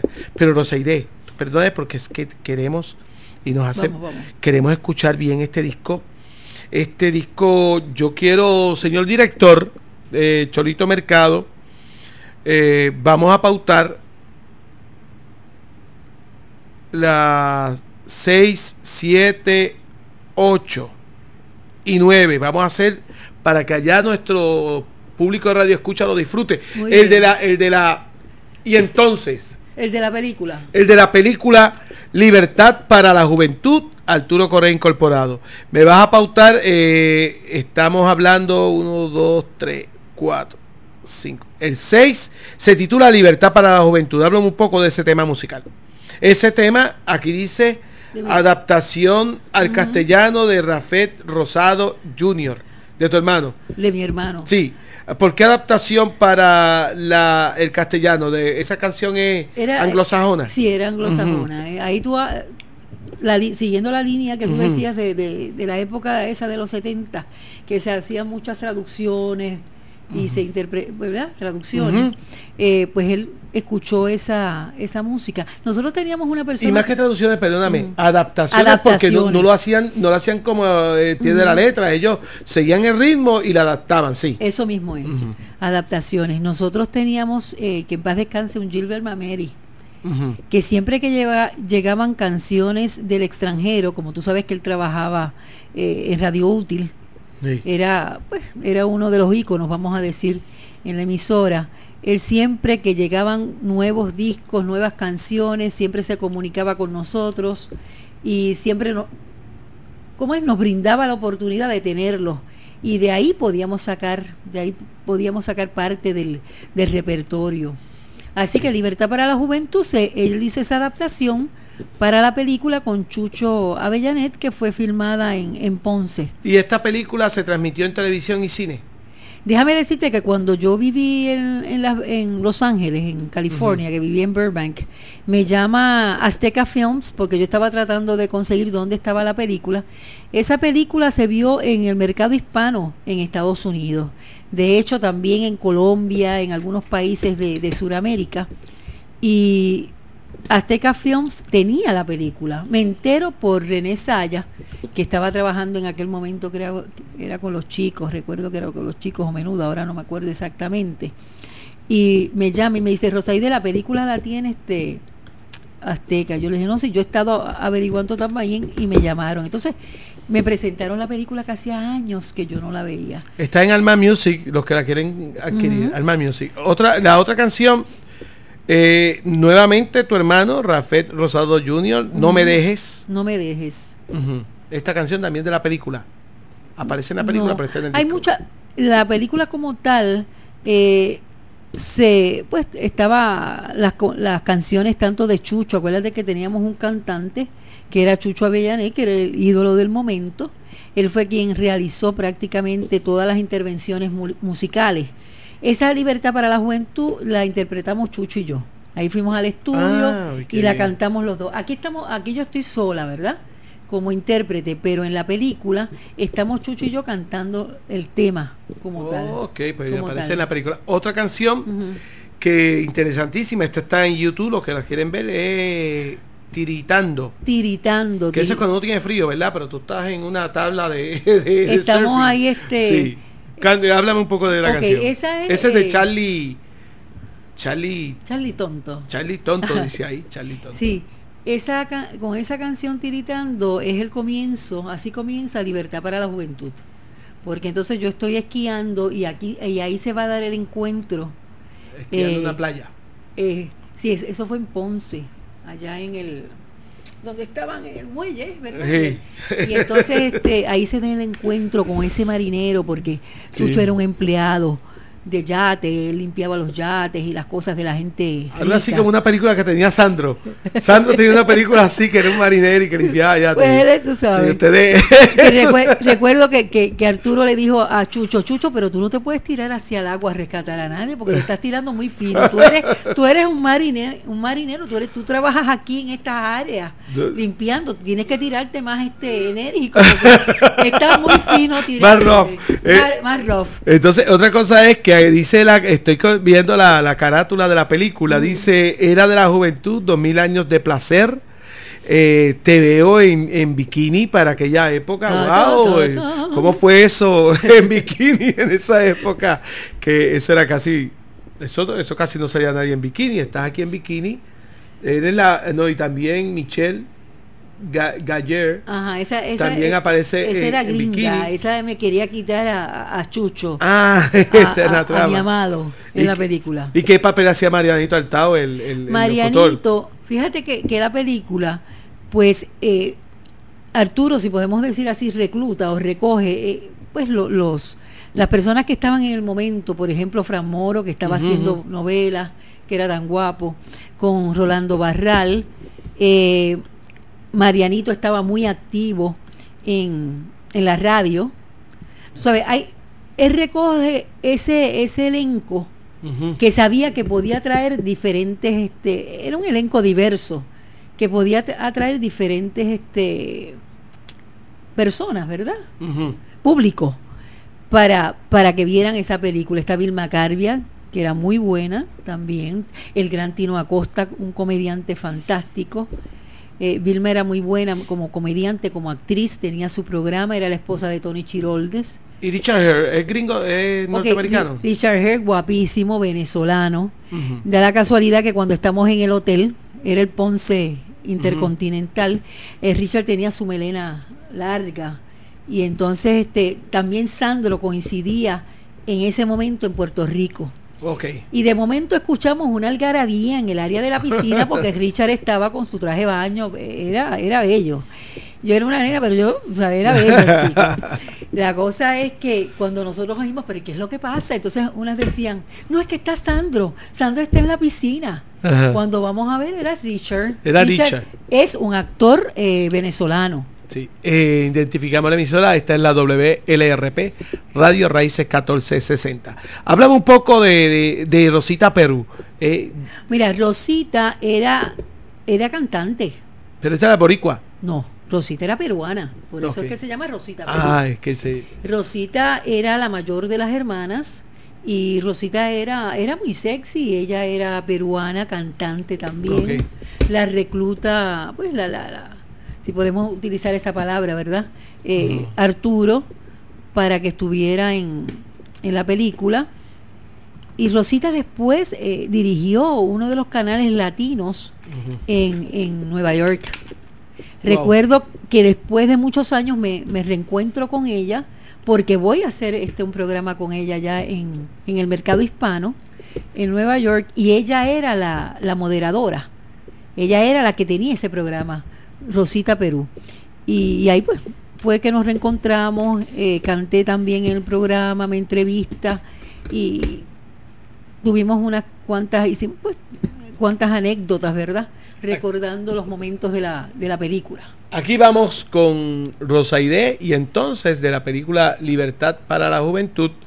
Esta es una adaptación de una canción anglosajona y la adaptación la hace Rafet Rosado Jr., su hermano, Rafet Rosado Jr. Y por último, brincamos después de esa a Tiritando, eh, que es una canción de Charlie Tonto que, como dice ella, abre esta, esta película Libertad para la Juventud. Así que recordando esa época dorada del cine y televisión puertorriqueña con Rosaide.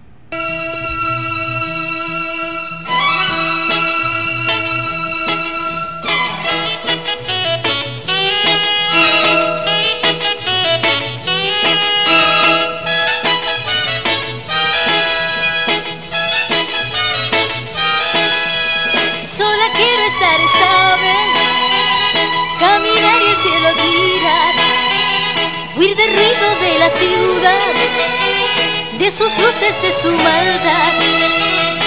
Quiero mis sueños realizar, poder reír, poder llorar, sentir que vivo de verdad, que todo es realidad, que hay alguien a quien amar que el mundo va a cambiar.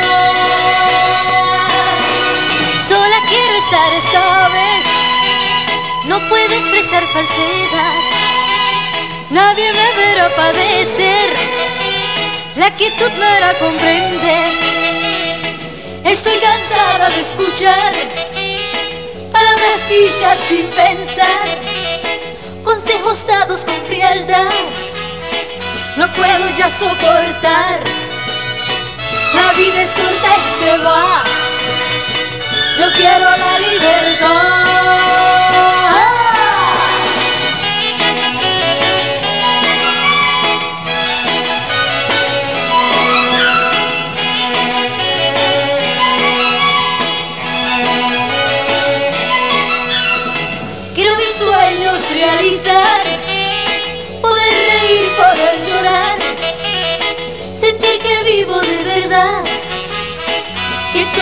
Es realidad, que alguien a quien amar. Yo quiero la libertad. Sola quiero estar esta vez, caminar y el cielo admirar. Sola quiero estar esta vez, huir del ruido de la ciudad. Sola quiero estar esta vez, caminar y el cielo admirar.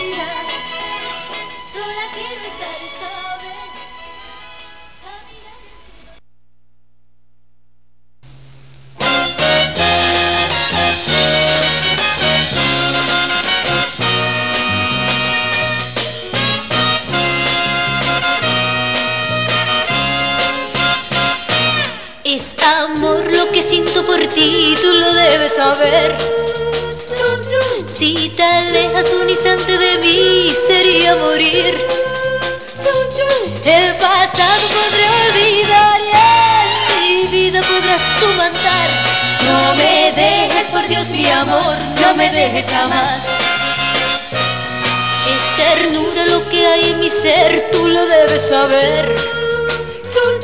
Esos días que no sé yo de ti me siento morir. Pasado podré olvidar y en mi vida podrás tú mandar. No me dejes, por Dios, mi amor, no me dejes jamás. Juntos tú y yo hablaremos del amor y en mis besos sentirás mi pasión la comprensión que a nosotros nos unió es amor, gran amor de la juventud.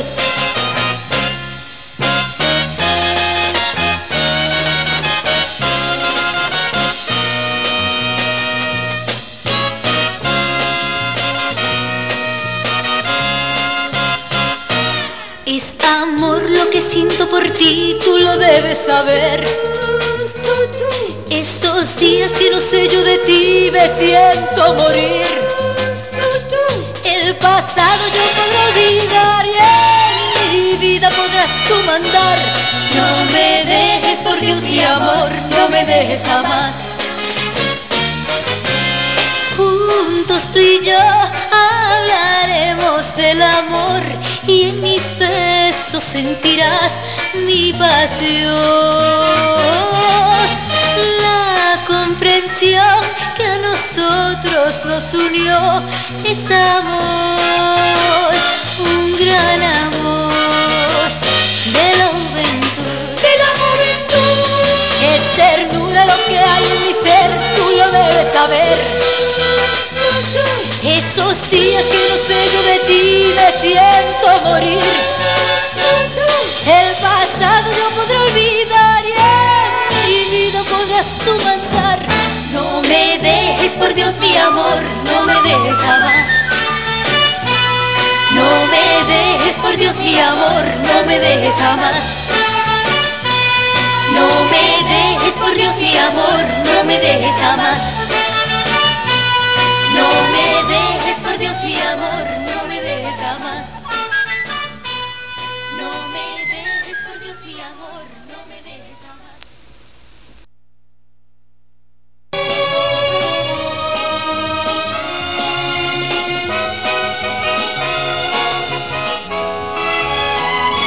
Las olas y el viento y el frío del mar, el frío de tu alma me hace tiritar. El viento y la arena no me dejan ver. Eres una ola muy pronto a romper. Tiritando, esquiando por la playa. De tu amor desvanecer. Y es por eso que he jurado no amarte hasta tanto me devuelvas tu querer. Las olas y el viento y el frío del mar, el frío de tu alma me hace tiritar. El viento y la arena no me dejan ver eres una ola muy pronto a romper, gritando, esquiando por la playa. Veo la espuma de tu amor desvanecer.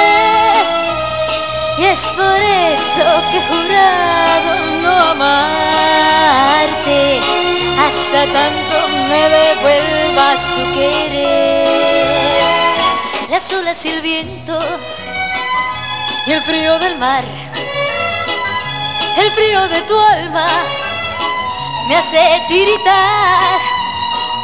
El viento y la arena no me dejan ver. Eres una ola muy pronto a romper,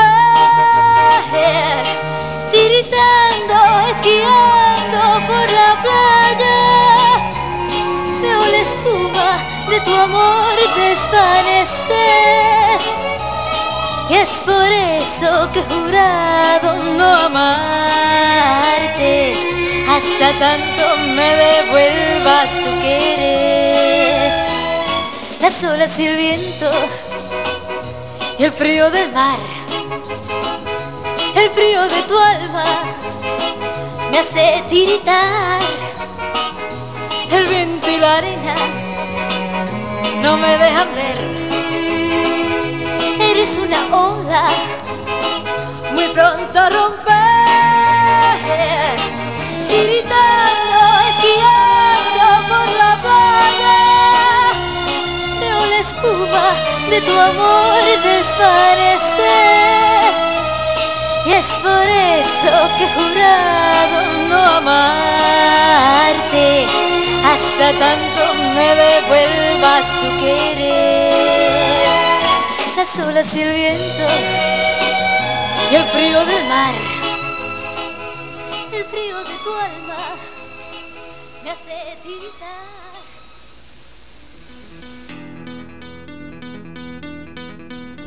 Continuamos, continuamos con su programa Dejando Huellas, Cantata para la Conciencia, aquí recibiendo eh, buen- muy hermosas llamadas, ¿ah, Qué doña? lindo, qué sí. lindo.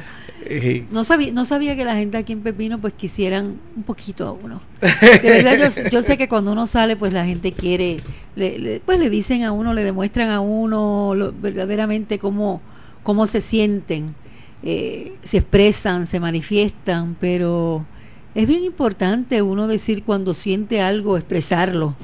Claro. Porque eso le da un ánimo a uno para continuar adelante. Cualquier persona, Víctor, igual que cuando te dicen a ti, estás haciendo una gran labor por la cultura puertorriqueña, a ti te da un, un ímpetu de continuar. Esa es la paga. Esa es la verdadera paga. paga. Esa es la paga. Esa es la paga. que tenemos que tener todos nosotros. Y una llamada bien emotiva, este, donde reconocen tantas cosas bien positivas. Y por eso es que nosotros, cuando eh, tomamos y diseñamos estos programas, tenemos que reseñar estas huellas que, que se pisan bien fuerte. Me hablaste de tu composición familiar, me hablaste que tienes una hija de 31 años, un niño de 16 años, un adolescente estás activa en, en la música porque siempre cuentan contigo nuestro amigo Ángel Adames Tomasini y e Hildita Serrano, quien dirige Hildita la quiero muchísimo Sí. y la admiro mucho Wow. por el trabajo que ella está haciendo con todos esos jóvenes. Es increíble el talento que hay en esa patria La Torre. A mí cada, cada día me impresiona, me impacta más, te lo digo sinceramente. Es una labor eh, titánica, porque trabajar con, con los jóvenes hoy día no es fácil. Bueno, no es fácil, no ha sido nunca fácil. Pero estos jóvenes talentosos tienen esa ventaja de que como que se dejan moldear, Sí, como que yo siempre estoy de acuerdo de que la música sea parte de la enseñanza del currículo dentro de las escuelas, porque la música te sensibiliza. Y además de sensibilizarte te aleja del vicio, te aleja de todo lo negativo. Los niños cuando cantan, cuando bailan, cuando pintan, cuando en cualquier área de las bellas artes, eso te da una dirección increíble. Yo creo que en ese momento, en los años 70, a pesar de que ha habido de todo, 70, 80, 90, eh, lo que es la música, cuando tú escuchas música, tú despiertas, te cambia el mood, te cambia el ambiente, cambia todo, sí. te cambia todo. Y, y de- y lamentablemente quiero decir que el Departamento de Educación no le está dedicando mucho tiempo a las Bellas Artes, cortando plazas de maestros de Bellas Artes. De hecho, este gobierno que está actualmente, el Departamento de Educación, mediante su secretario Rafael Román, eh, declaró que no tenía dinero para contratar maestros de Bellas Artes y un, pro- y un extraordinario proyecto de la autoría de, de Rosa este, Rob López, Este, la que era de la Procuraduría de, del De- Envejeciente. El envejeciente, Rosana López. Rosana López, eh, un extraordinario proyecto donde se hacía justicia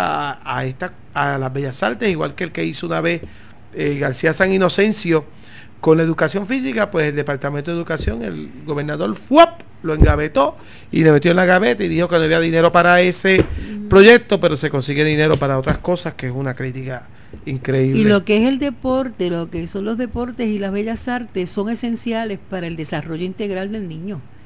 Te da una perspectiva, te da un marco de referencia tan amplio. El tú adquirir también conocimiento, como estábamos hablando ahorita de la música de los diferentes países, eh, te sensibiliza.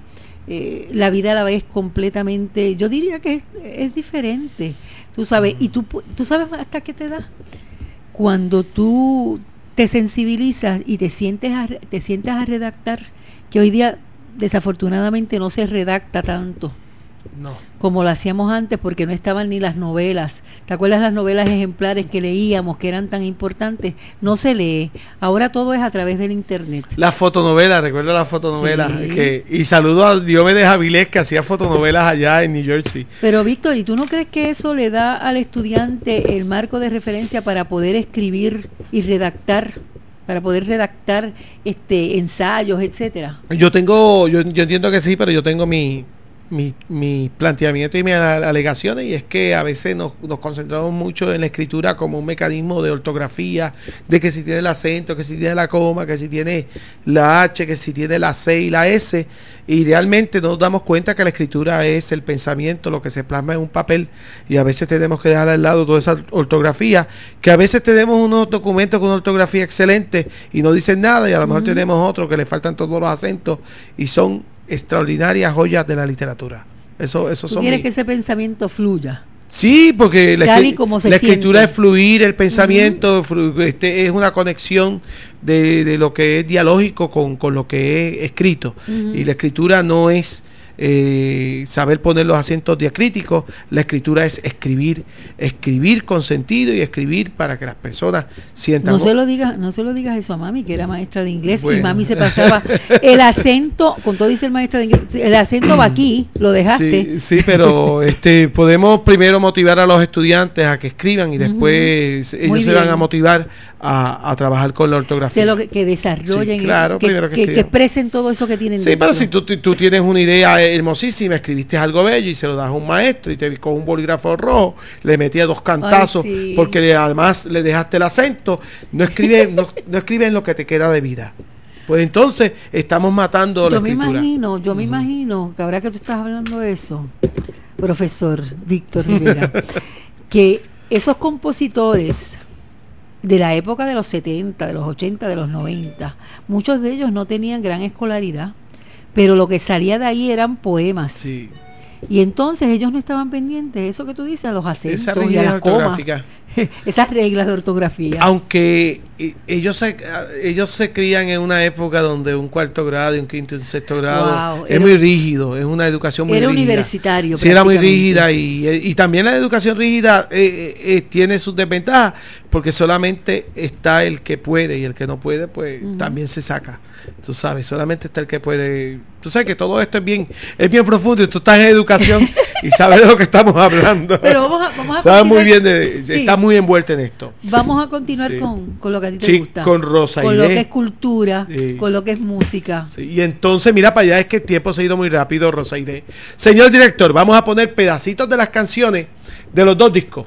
Pero yo quiero, yo sé que como el tiempo se ha ido rápido, me dará tiempo corriendo. de darte gracias, gracias. Sí, no, lo vamos a dar, vamos a dar todas las gracias, pero vamos a poner, poner este disco, el número uno, el que ya tenía escasos 12 a 13 años.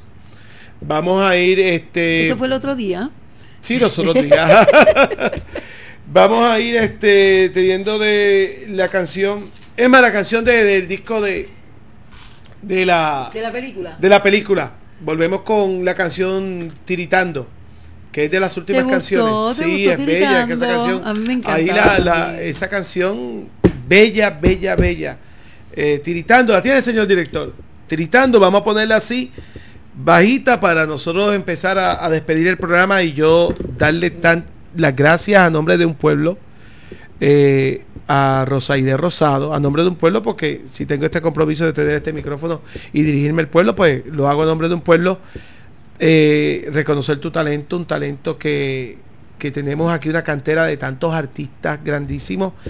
Queremos mediante este medio que todos los gestores culturales y todas las agencias que se dedican a destacar huellas de las personas tomen en consideración esta entrevista como punto de partida para que ese reconocimiento que, te mereces y que, se debe, pues se siga gestando en otros sectores, porque es muy importante. Eh, más de ti que eras una niña y todo lo que hiciste lo hiciste como niña y después seguiste desarrollando. Más de tu familia, que he sido testigo de las llamadas que se han dado ahí de tu familia y de, la, de las cosas hermosas que han hablado de tus padres, que no lo, no lo digo yo, lo dice un pueblo porque lo acabo de escuchar. Este, yo creo que eh, el agradecimiento es bien grande y vamos a ver si se siguen gestando reconocimientos que destaquen tus huellas. Muchas gracias, Víctor. Me siento honrada de haber estado aquí en este programa y feliz de poder compartir estas experiencias contigo y con el pueblo de San Sebastián. Yo siempre he dicho que soy pepiniana, nunca he dicho que soy de otro sitio. Soy de San Sebastián, siempre digo cuando me preguntan, ¿y usted qué es? Yo soy una mujer, una mujer, una jíbara de Puerto Rico y una mujer de San Sebastián de Las Vegas del Pepino. y me siento sumamente orgullosa de mi pueblo y del cariño que siempre de una u otra forma le demuestran a uno. Y les doy las gracias, les doy las gracias verdaderamente. Te agradezco que te hayas acordado de mí. Siempre me acuerdo. Te admiro muchísimo. Gracias, muchas gracias. Sabes que estás haciendo también una labor encomiable, que la necesitábamos y espero que estés muchos años eh, en, este, en esta ardua tarea de, que la gente pueda recordar un poco lo que hemos hecho en algún momento eh, de nuestra existencia. Y que sepan que los quiero mucho, que siempre he sido igual, eh, así, este, natural, natural, sencilla, espontánea. Y siempre me he sentido, recuerden que tengo la licencia de teenager, no me digan te vi cuando eras pequeño, por favor, porque todavía no me he realizado ninguna cirugía. Eh, es una, fue una época gloriosa, bonita, la disfrutamos, la compartimos. Así que un beso bien grandote, bien grandote a toda esa gente que nos escucha de una u otra forma. Y gracias Víctor, gracias Mercado por estar ahí en los controles y los quiero mucho. Ustedes saben que, me siento bien orgullosa de ser pepiniana. Así que hasta pronto. Nosotros tenemos el próximo domingo un compromiso. Vamos a estar con uno de los coleccionistas más grandes de la salsa puertorriqueña, eh, Tua. Tua. El gran Tua, va a estar con nosotros. Y salsa. Y la salsa de Tua, vamos a retomar a Tua porque Tua estuvo en estos micrófonos hace mucho tiempo como moderador junto a Luis Torres Negrón en un programa de salsa y yo le pedí a Túa, Túa, por favor, tenemos que hablar un poco de la cultura de la salsa. Vamos a empezar con un primer programa de los cantantes de la salsa, después seguimos con los compositores, después continuamos en otro programa con las orquestas, hasta terminar con la salsa a nivel internacional. Es decir, el próximo domingo Túa Román, aquí en Dejando Huellas, y nosotros le, hacemos, este, los exhortamos a que continúen visitando la sala de exposición Pedro Tomás Lavalle en Espoarte, que está abierta de 11 de la mañana a 8 de la noche, a, este, a partir del mismo día de la apertura, el 12, eh, que fue el, el, 12, hasta el 25 de octubre. Así que todo el mundo en Expoarte, los esperamos a todos por allí. Y nosotros super honrados. Gracias y vamos a ver si algún día, mediante tu, tu relación de hermanos y hermana con Rafet, podemos reseñar esas grandes huellas de tu hermano Rafet, que yo creo que puso a San Sebastián en todo Puerto Rico, también en el mapa. Así que muchas gracias. Así que pues muchas gracias y un beso bien grande para todos. Así. Gracias, señor director, y sube la canción que nos vamos. Gracias. una onda muy pronto romper, tiritando, esquiando por la playa. De tu amor desvanecer. Y es por eso que he jurado no amarte. Hasta tanto me devuelvas tu querer. Las olas y el viento y el frío del mar, el frío de tu alma me hace tiritar, el viento y la arena no me dejan ver, eres una ola muy pronto a romper, tiritando, esquiando por la playa espuma de tu amor desvanecer. Y es por eso que he jurado no amarte hasta tanto me devuelvas tu querer. Las olas y el viento y el frío del mar, el frío de tu alma me hace tiritar.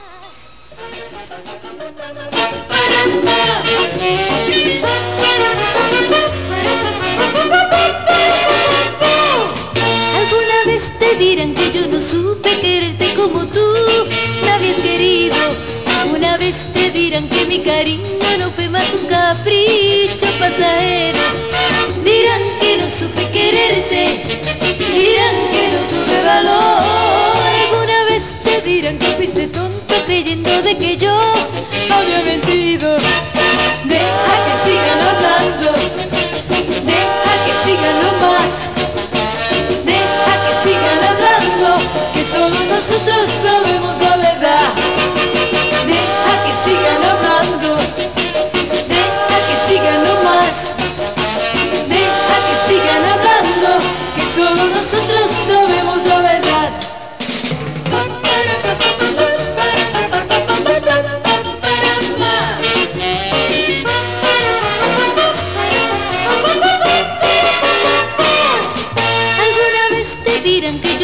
supe quererte como tú me habías querido.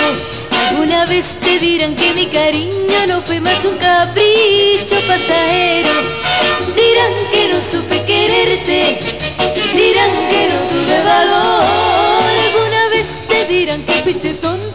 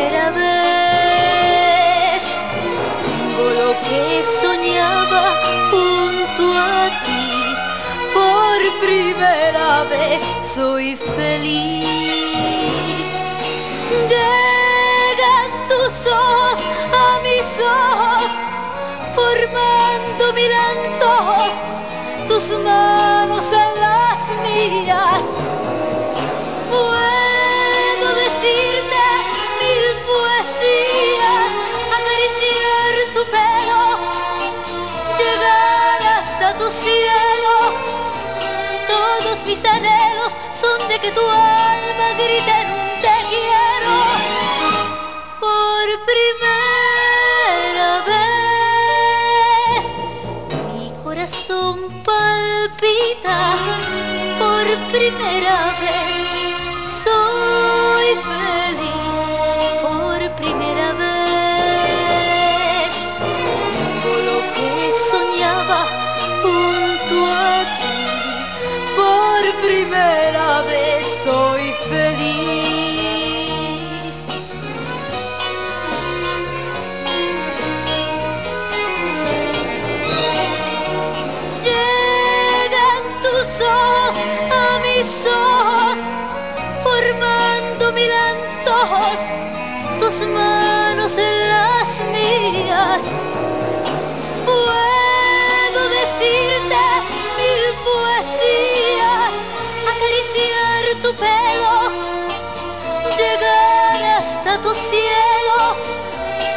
Todos mis anhelos son de que tu alma grite en un te quiero por primera vez.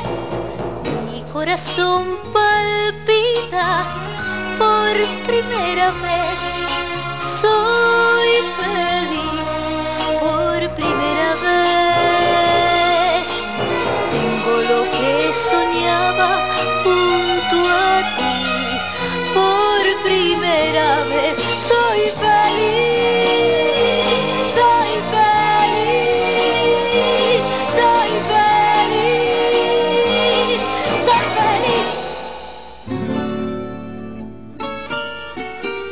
Esta es la WLRP, Radio Raíces, La Voz del Pepino, 1460 AM en el cuadrante de su radio.